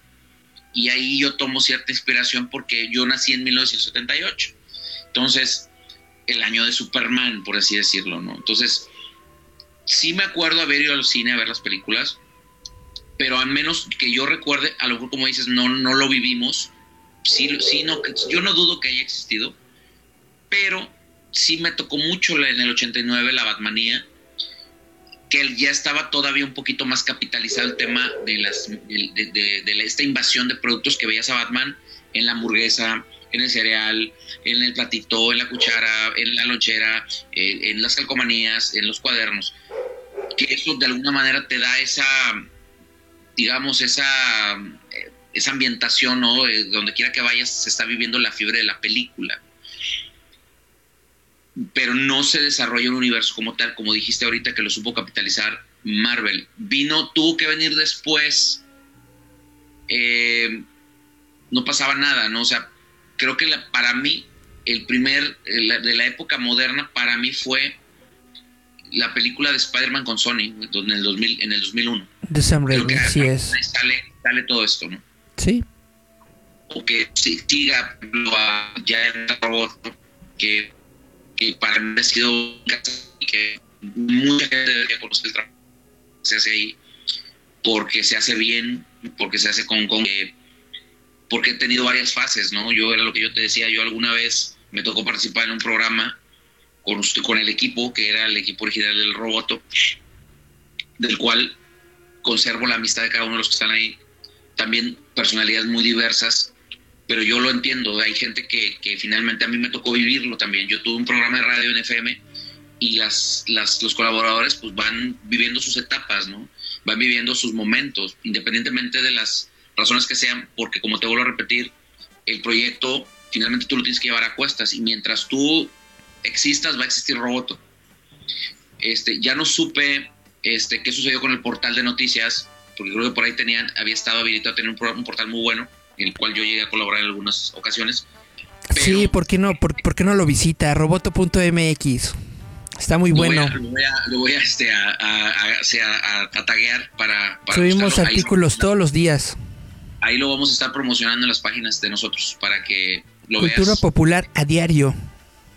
No, y es una cosa. Usted tiene la ventaja de que, como te vuelvo a repetir, la Ciudad de México tiene una agenda de alguna manera fija o semifija a mí me gustó mucho una iniciativa que tuvieron algunos, algunos chicos en una plataforma que se llama Freaking. También estamos en Freaking. Tengo ahí una, bueno, me, regalaron por ahí algunas este, tarjetas y tengo agregado a, Pablito Stenaup, que creo que está ahí también es de la gente que colabora. Y solamente la Ciudad de México tiene, tiene, se puede dar el lujo de tener su propio servicio de Uber, de cómics, pueden darse el lujo de tener su propio Google Maps de cómics, de, eventos, de cultura, de cuestiones de anime, con esta diversidad hermosísima que hay en la Ciudad de México, en esa ciudad tan hermosa y tan complicada y tan, tan, donde siempre hay algo que hacer, ¿no? Siempre es, no, o sea, la gente que se aburre ahí es porque quiere, realmente, porque hay muchas cosas que hacer, y más en, estos, en esta agenda comiquera, ¿no? Este, yo actualmente sí estoy comprando algunas cosas. Digo, fue lo último que compré. No estoy siguiendo títulos por lo mismo que estamos comentando ahorita. La facilidad de poderlos leer en línea, este, pues nos da, nos da, la, nos da la facultad de poder estar bajando cualquier título. Eh, estoy de lleno dedicado a, al tema, por ejemplo, de, de Tube Radio. Estamos haciendo los cursos de capacitación para la gente que quiera llevar sus proyectos a YouTube. Te dije ahorita, estas, hoy concluimos precisamente con unos chicos con una página como de 30 mil seguidores que van a pasar a YouTube. Acabamos de concluir con alguien que tiene una página de 300 mil, también quiere meterse a YouTube. Pero sigo disfrutando esto, ¿no? Este, soy coleccionista, estoy, sigo una serie de figuras que se llaman QFIG, que son unas figuras pequeñas, este, son como, como más del estilo de animación y que no están tan, este, tan difíciles luego de conseguir. Tan gachas como los Funcos. No están tan gachas. bueno, pues es que, mira, yo no soy coleccionista de Funko. Porque eso no existe. Yo, hay gente que los ama. No puedes ser coleccionista y tener Funcos. Eso no, eso no, eso no existe. eso es coleccionar basura. Mire, señor, yo solamente puedo decir dos cosas al respecto. Cuando una figura no la encuentras en ningún otro, en ninguna otra mm, marca o ninguna otra empresa y Funko te la ofrece, uno está obligado a adquirirla. Le voy a decir como por ejemplo que... Creo que no. Le voy, a, le voy a decir como por ejemplo que si yo quiero una figura de Axel Rose y Guns N' Roses. Ajá. La tiene McFarlane. La tiene McFarlane, sí, pero hay ciertas figuras, por ejemplo, de Kurt Cobain, digo, yo sé que lo ha sacado NECA y ha habido cosas que han ha hecho cosas, digo, hay, empresas que han hecho cosas, pero sí creo yo que también ese, es un, ese sería como un argumento que yo podría dar. Yo no soy coleccionista de Funkos, aclaro, pero sí tengo amigos que son muy, son hardcore fans de Funkos. Posers. Pero, este, pero sí quiero decirlo, este, son figuras de plástico que están, son toscas, no, no, no, tienen, no tienen una presión estética realmente. Digo, tienen cierta belleza para quienes pueden encontrar algo, pero, híjole, leí alguna vez una ocasión que decían que Funko es el primer contacto con, con el coleccionismo. Se me hizo muy triste una declaración así porque nosotros, cualquier persona que tenga en su casa cinco cosas de algo, es un coleccionista en potencia. Si tienes monedas, tacitas, vasos del cine, peluches, cables, cables de, conectores de celular, o sea, es un coleccionista en potencia. Pero sí entiendo que al ser muy fáciles de adquirir, son muy fáciles de engancharse. Ese ha sido el éxito de Funko necesitaríamos hacer un debate, con el cual yo lo invito, don Eric, a hacer al menos un programa al, al, mes donde, donde pueda convocar a las voces y yo podría, si me invita a participar con mucho gusto para, para, para escuchar ahí, de gente, para poner ese tipo de temas, porque nos haría, nos haría falta, yo trato de ser pues un poquito imparcial, pero sí nos, hace, nos haría falta escuchar las razones de un coleccionista hardcore de Funko es una cuestión de apreciación nada más. Pero bueno, o sea, ¿qué te puedo decir? Yo estoy en contra de pagar miles y miles de pesos por una figura. Eh, acabo de, mira, acabo de conseguir una colección de Funko de una serie de figuras de la película de It. Esta película de It ha pegado mucho en los adolescentes, sobre todo en las adolescentes, porque quizás a lo mejor este grupito de chicos que salieron en esa historia, no hay otra película actualmente de ese nivel que tenga ese grupo, ese colectivo de jóvenes. Si acaso lo tuvo Stranger Things, pero no tanto It. Entonces, yo, yo veo, mi hija es muy fan de, de, de, hecho hizo una, hizo una cuenta de TikTok y en un mes le metió 10 mil seguidores. Mi hija que tiene 12 años tiene como 11 mil seguidores en TikTok. Hace ediciones, se pone a editar en el teléfono y sube cositas de los chavos de IT. Me decía, papá, yo quisiera tener la colección de Funko, de los de IT. Entonces yo digo, caray, ¿qué no hay otros, que no hay otra marca que maneje estos niños, estos personajes? No la hay. La respuesta es no la hay. Solamente Funko maneja la colección completa. ¿Ya fuiste con, con Super 7? ¿No la tiene? Super 7 no la tiene. No, yo, y realmente yo, a quien nos esté escuchando y haya llegado hasta este punto. Ahorita te la hago, pues. Reto yo a alguien que me diga la colección completa de los, del Club de los Perdedores, del Losers Club, el Club de los Perdedores. De la película, de It. De la película de nueva, ¿eh? De la película nueva. No la hay. Solamente Funko la ha ofrecido. En las cuales hay un Funko o dos que están arriba de los dos mil pesos hay hasta en 2.500. Hay otros que se consiguen en un precio promedio de entre 3.500, digo, perdón, 3, 350 pesos, 400, 300. Dentro del rango de precios, ¿sí? Pero hay dos o tres que están en ese rango. Entonces, es cuando uno que tiene que desembolsar el dinero y dices, oye, es un regalo, digamos, es algo que me está pidiendo. Me dice, oye, papá, pues, o sea, regálamelo, ¿no? Yo, yo tengo una cuenta, mira, me gustaría tener la colección, ¿verdad? Me metí a Amazon Prime. Vas con un vas con un bonito escultor. vas con un bonito escultor como el señor Gerardo Valdés Uriza. Le dices, "Oiga, quiero una colección de figuras." ¿No es el Capitán Fantasma, señor? Sí, el líder fantasma. El líder fantasma. Le dices, "Oye, necesito para mi hija una colección de figuras de estos personajes. No quiero los Funcos porque están del nabo. Házmelos." Y los hace más bonitos, más presentables y apoyas lo bien hecho en México. Sí, sí, sí, es, no, pues es recurrir al custom, ¿no? Recurrir a la elaboración artesanal. Y ese, y, ese es mi problema principal con el, con, el Funko. El Funko se robó la idea del custom. El, el Funko se robó la idea del, de, del art. ¿Cómo se llama? Art Toy.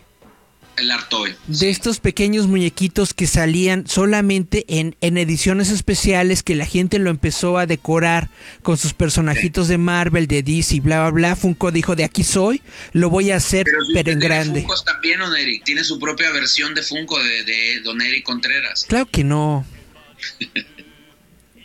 ah, no, entonces lo estoy confundiendo con algún Funko tal vez de lentes, así que sale. No, la verdad es que yo no, mira, yo no podría hablar a favor de los Funcos porque yo tengo un par de Funcos, pero no es algo que yo realmente vaya a hacer. No. Tengo una colección de figuras llamada de DC Icons, que esta es una serie. DC Icons, DC en la época que estaba sacando estas figuras, a todo le ponía Icons. Hay como tres o cuatro series de Icons, pero hay una serie que está basada cada personaje está, está representando a un, digamos así, a una historia emblemática del cómic. Por ejemplo, tengo, está Doomsday contra Superman de la muerte de Superman. Está Superman de Man of Steel, Supergirl de Rebirth, está Batgirl de la serie de Batgirl de Sunside, Batman de The Last Rides y Linterna Verde de Rebirth. Ajá. Son esculpidos por Iván Reis, que es un excelente artista. Eh, y la verdad tienen buenos puntos de articulación, son figuras muy bien, muy bien pintadas. Para mí están por encima de los Marvel Legends. Creo que tienen, eh, tienen un mejor acabado. Y me dediqué a juntar las, las figuras. Yo solamente he coleccionado ahorita cosas de Marvel, que es esa línea. Eh, y, perdón, cosas de DC y cosas de Marvel, algún par de Legends que, que, que, llegué a adquirir, pero bastante aleatorio. Completé toda la colección de Disney Infinity, de aquellos figuritas que salían de, de los videojuegos que sacó en aquel momento PlayStation y, y varias plataformas. Y empecé a, a, coleccionar todo lo de Marvel, todo lo de DC, todo lo de Star Wars. Compro libros, tengo algunas figuras de, de Mega Man, tengo algunas figuras de Bandai, este, eh, libros, por ejemplo, de arte de películas, un par de props, este, sketches, autógrafos.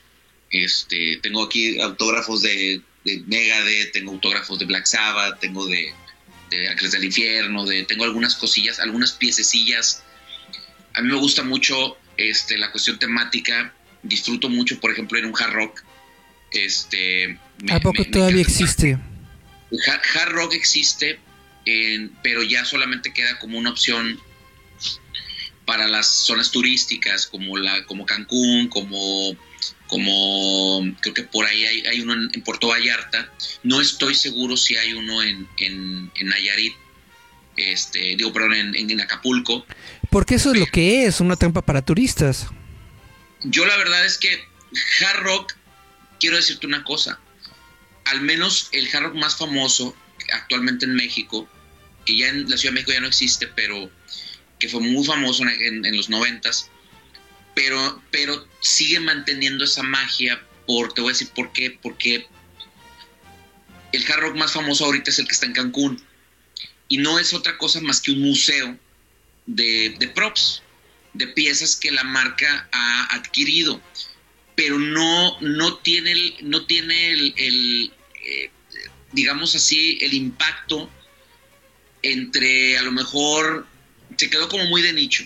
O sea, tú vas a Cancún y te vas a, vas a ver atascado los antros que están a un lado del hard rock, pero el hard rock lo vas a ver relativamente a, media tabla, o sea, no lo vas a ver muy a reventar como, como, como que realmente la gente se está matando por entrar, no, o sea, la verdad no. No, porque la gente busca reggaetón, no busca rock. Así es, y yo me yo he tenido la oportunidad de hospedarme en varias ocasiones en la, en la versión del hotel del Hard Rock. Quiero decirte que yo aprecio realmente eh, estar rodeado de, de historia. Basura. De, bueno, no, señor, pero pues la firma de John Lennon, este, vemos documentos. Sí, basura, basura famosa, pero es basura. por ejemplo, este, eh, guitarras firmadas por Tony Iommi de Black Sabbath, señor, por favor, o sea, no, o sea, eso no, señor, es una eh, eh, guitarras de Slash, o sea, ropa de, de, de, Ramones, o sea, elementos de, de Queen, este, la, la, batería que usó John, Bonham, John Bonham de, de, Led Zeppelin. Yo en lo personal aprecio ese tipo de cosas porque te dan una te dan una, un plus, no es nada más, es, o sea, yo disfruto mucho ese tipo de cosas, soy un melómano, fui locutor de radio 20 años, más de 20 años, disfruto mucho la música y me conecto mucho con ese tipo de cosas. Este, Puedes ir a las casas de, de subastas, ¿no? Allá en, en, Las Vegas, en la esta, ¿cómo se llama? La casa, la casa de empeño de los de los gorditos esos. Fíjate, no, no tenido la oportunidad de ir. Ahí te estás unos días, ahí te estás unos días explorando todo, todo, el lugar, viendo toda su basura y, no tienes que gastar tanto. Pero ¿por qué basura, señor? ¿Por qué basura? Este, la basura. yo soy el entrevistado, pero permítame hacerle la pregunta. La basura de uno es el. ¿Cómo le dicen? Es el tesoro de otro. Para, mis, para mis basura. eso es una sección del gato baratero de, de La basura de unos es el tesoro de otros. Y es cierto, es cierto eso. Y, bueno, ese, son ese tipo de cosas que, la verdad este, uno atesora, que no deja de ser como tú lo dices, si tú quieres puede llegar a ser basura o puede llegar a ser cosas que finalmente, pero tienen, no es tanto el objeto, sino lo que puede llegar a representar. Claro, esa es la cuestión de, de toda colección. No es el objeto lo importante, sino lo que a nosotros nos transmite este, me sigue atrayendo comprar figuras, me sigue atrayendo comprar ciertos cómics, me gusta adquirir arte original, hago un poquito de todo, ¿no? No me he enfocado tampoco a comprar páginas originales porque yo sé que hay gente que se dedica mucho al arte original. Eso es, es, eso para mí sí, sí, sí, tiene valor. Un arte original, una página original, un sketch tal vez. Sí. O sea, arte que realmente fue producido por el artista, eso para mí, eso sí tiene valor. Sí, sí, sí. Sí, sí, sí. Todo lo de todo lo demás es mercadotecnia que ni siquiera se la quedan los, los artistas. Ese escudo del Capitán América, yo creo que ni un peso le han dado a los a, a los creadores del Capitán América. Claro. No, bueno, este sí, sí, o sea, pues es definitivamente, yo creo que hay un, siempre va a haber un trasfondo, ¿no? Digo, yo creo que definitivamente pensar que, que tendría que haber justicia para todos, pues realmente no viviríamos. Debería haberla. Si no hubiera justicia para todos, o si no creyéramos en la justicia para todos, no existiría Batman. no, si yo algo hago, fue celebrar cuando le agradecieron a Bill Finger, ¿eh? En los créditos, ¿eh?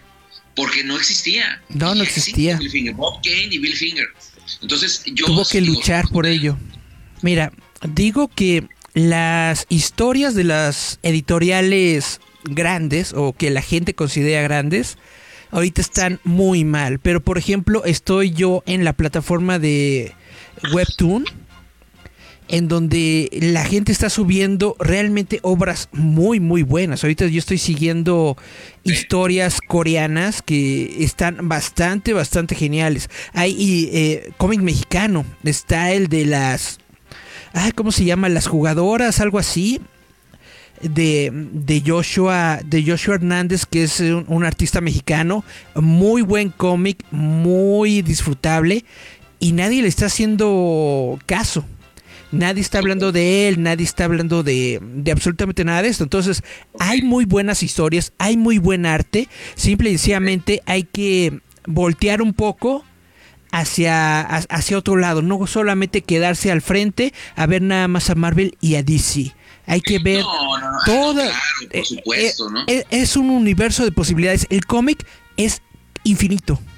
Sí, no, no, definitivamente. O sea, Sí, claro, limitarse a, consumir Marvel o DC es como estar hablando de, de gancitos y chocorroles, güey. O sea, es, es una... Yo escojo chocorroles. Bueno, bueno, pero, pero es más o menos una, una analogía en base a, a un producto que es pues es un producto pues hasta cierto punto chatarra, ¿no? Puede ser consumible, puede ser desechable, no es a lo mejor, obviamente, el hablar de Marvel o DC no es a lo mejor para los mejores paladares, si lo queremos decir así, porque obviamente, digo, el sentido es entretener y es vender, ¿no? Sin embargo, en mi caso personal, yo estos, estos dos universos de DC y Marvel, yo trato de reconectarlos con esa parte del disfrute con el cual yo al menos crecí o sea, lo que a mí, el arraigo que puede tener, digo, no, no, no rechazo, por supuesto, nada de lo nuevo, ni nada de lo que puede, del cómic de autor, porque hay ideas brillantes y hay gente que está ahí esperando de ser descubierta. Pero bueno, finalmente esto es lo que nos llega a la industria, ¿no? O sea, este, no quiere decir tampoco que sea sustituyes una cosa por otra, pero como te vuelvo a repetir, eh, es parte de lo que al menos con lo que fuimos formados, ¿no? O sea, hay cierto linaje o hay cierto ADN, al menos en, en la memoria y en los recuerdos del Capitán América, desde mi punto de vista. Es, es, con, es, con, lo que crecimos, sí. No por la película. Pero eso, te, e, e, eso te lleva a otras cosas. Crecimos con el Capitán América, vemos ahora la serie de televisión del Capitán América, sí, pero gracias a que crecimos con los cómics de Capitán América, tal vez nos empieza a interesar, no sé, un cómic de otro autor que habla también de temas americanos, ¿no? Que habla también de Norteamérica, que habla también de patriotismo y de todas estas ondas. Entonces es Fíjate que yo mejorar el tema. Me, he cargado, perdóname, me he cargado mucho al tema de, la lectura. Eh, a mí me gusta mucho la historia.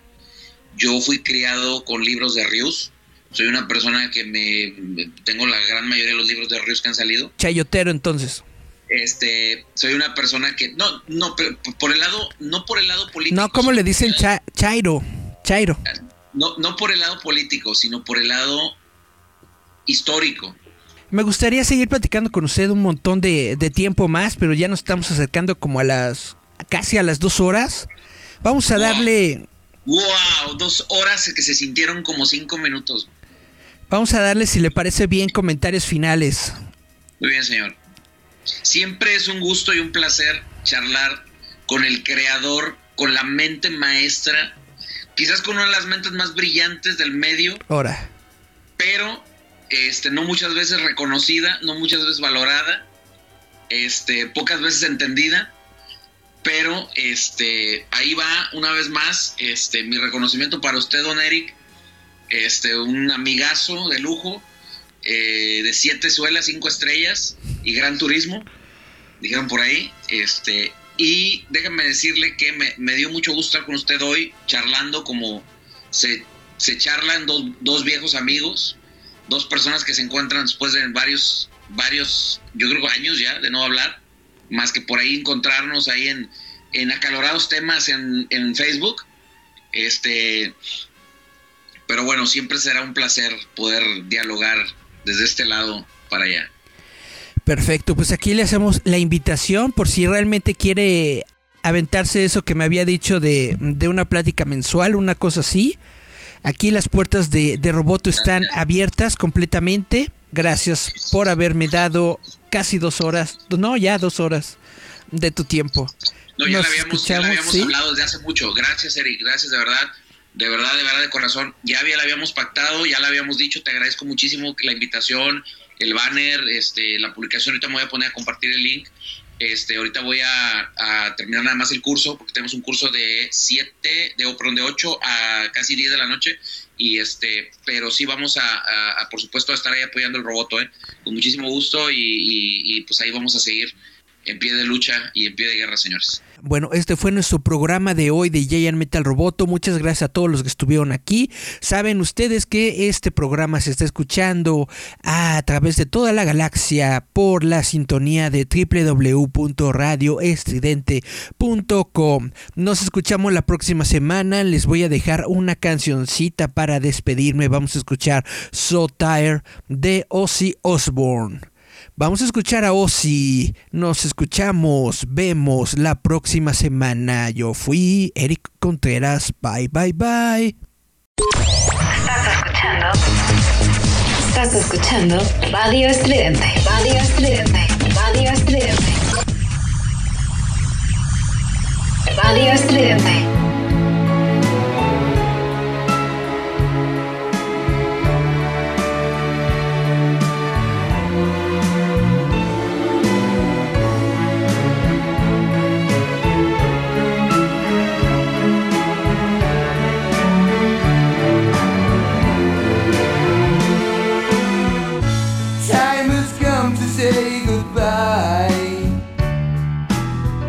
I know it's gonna make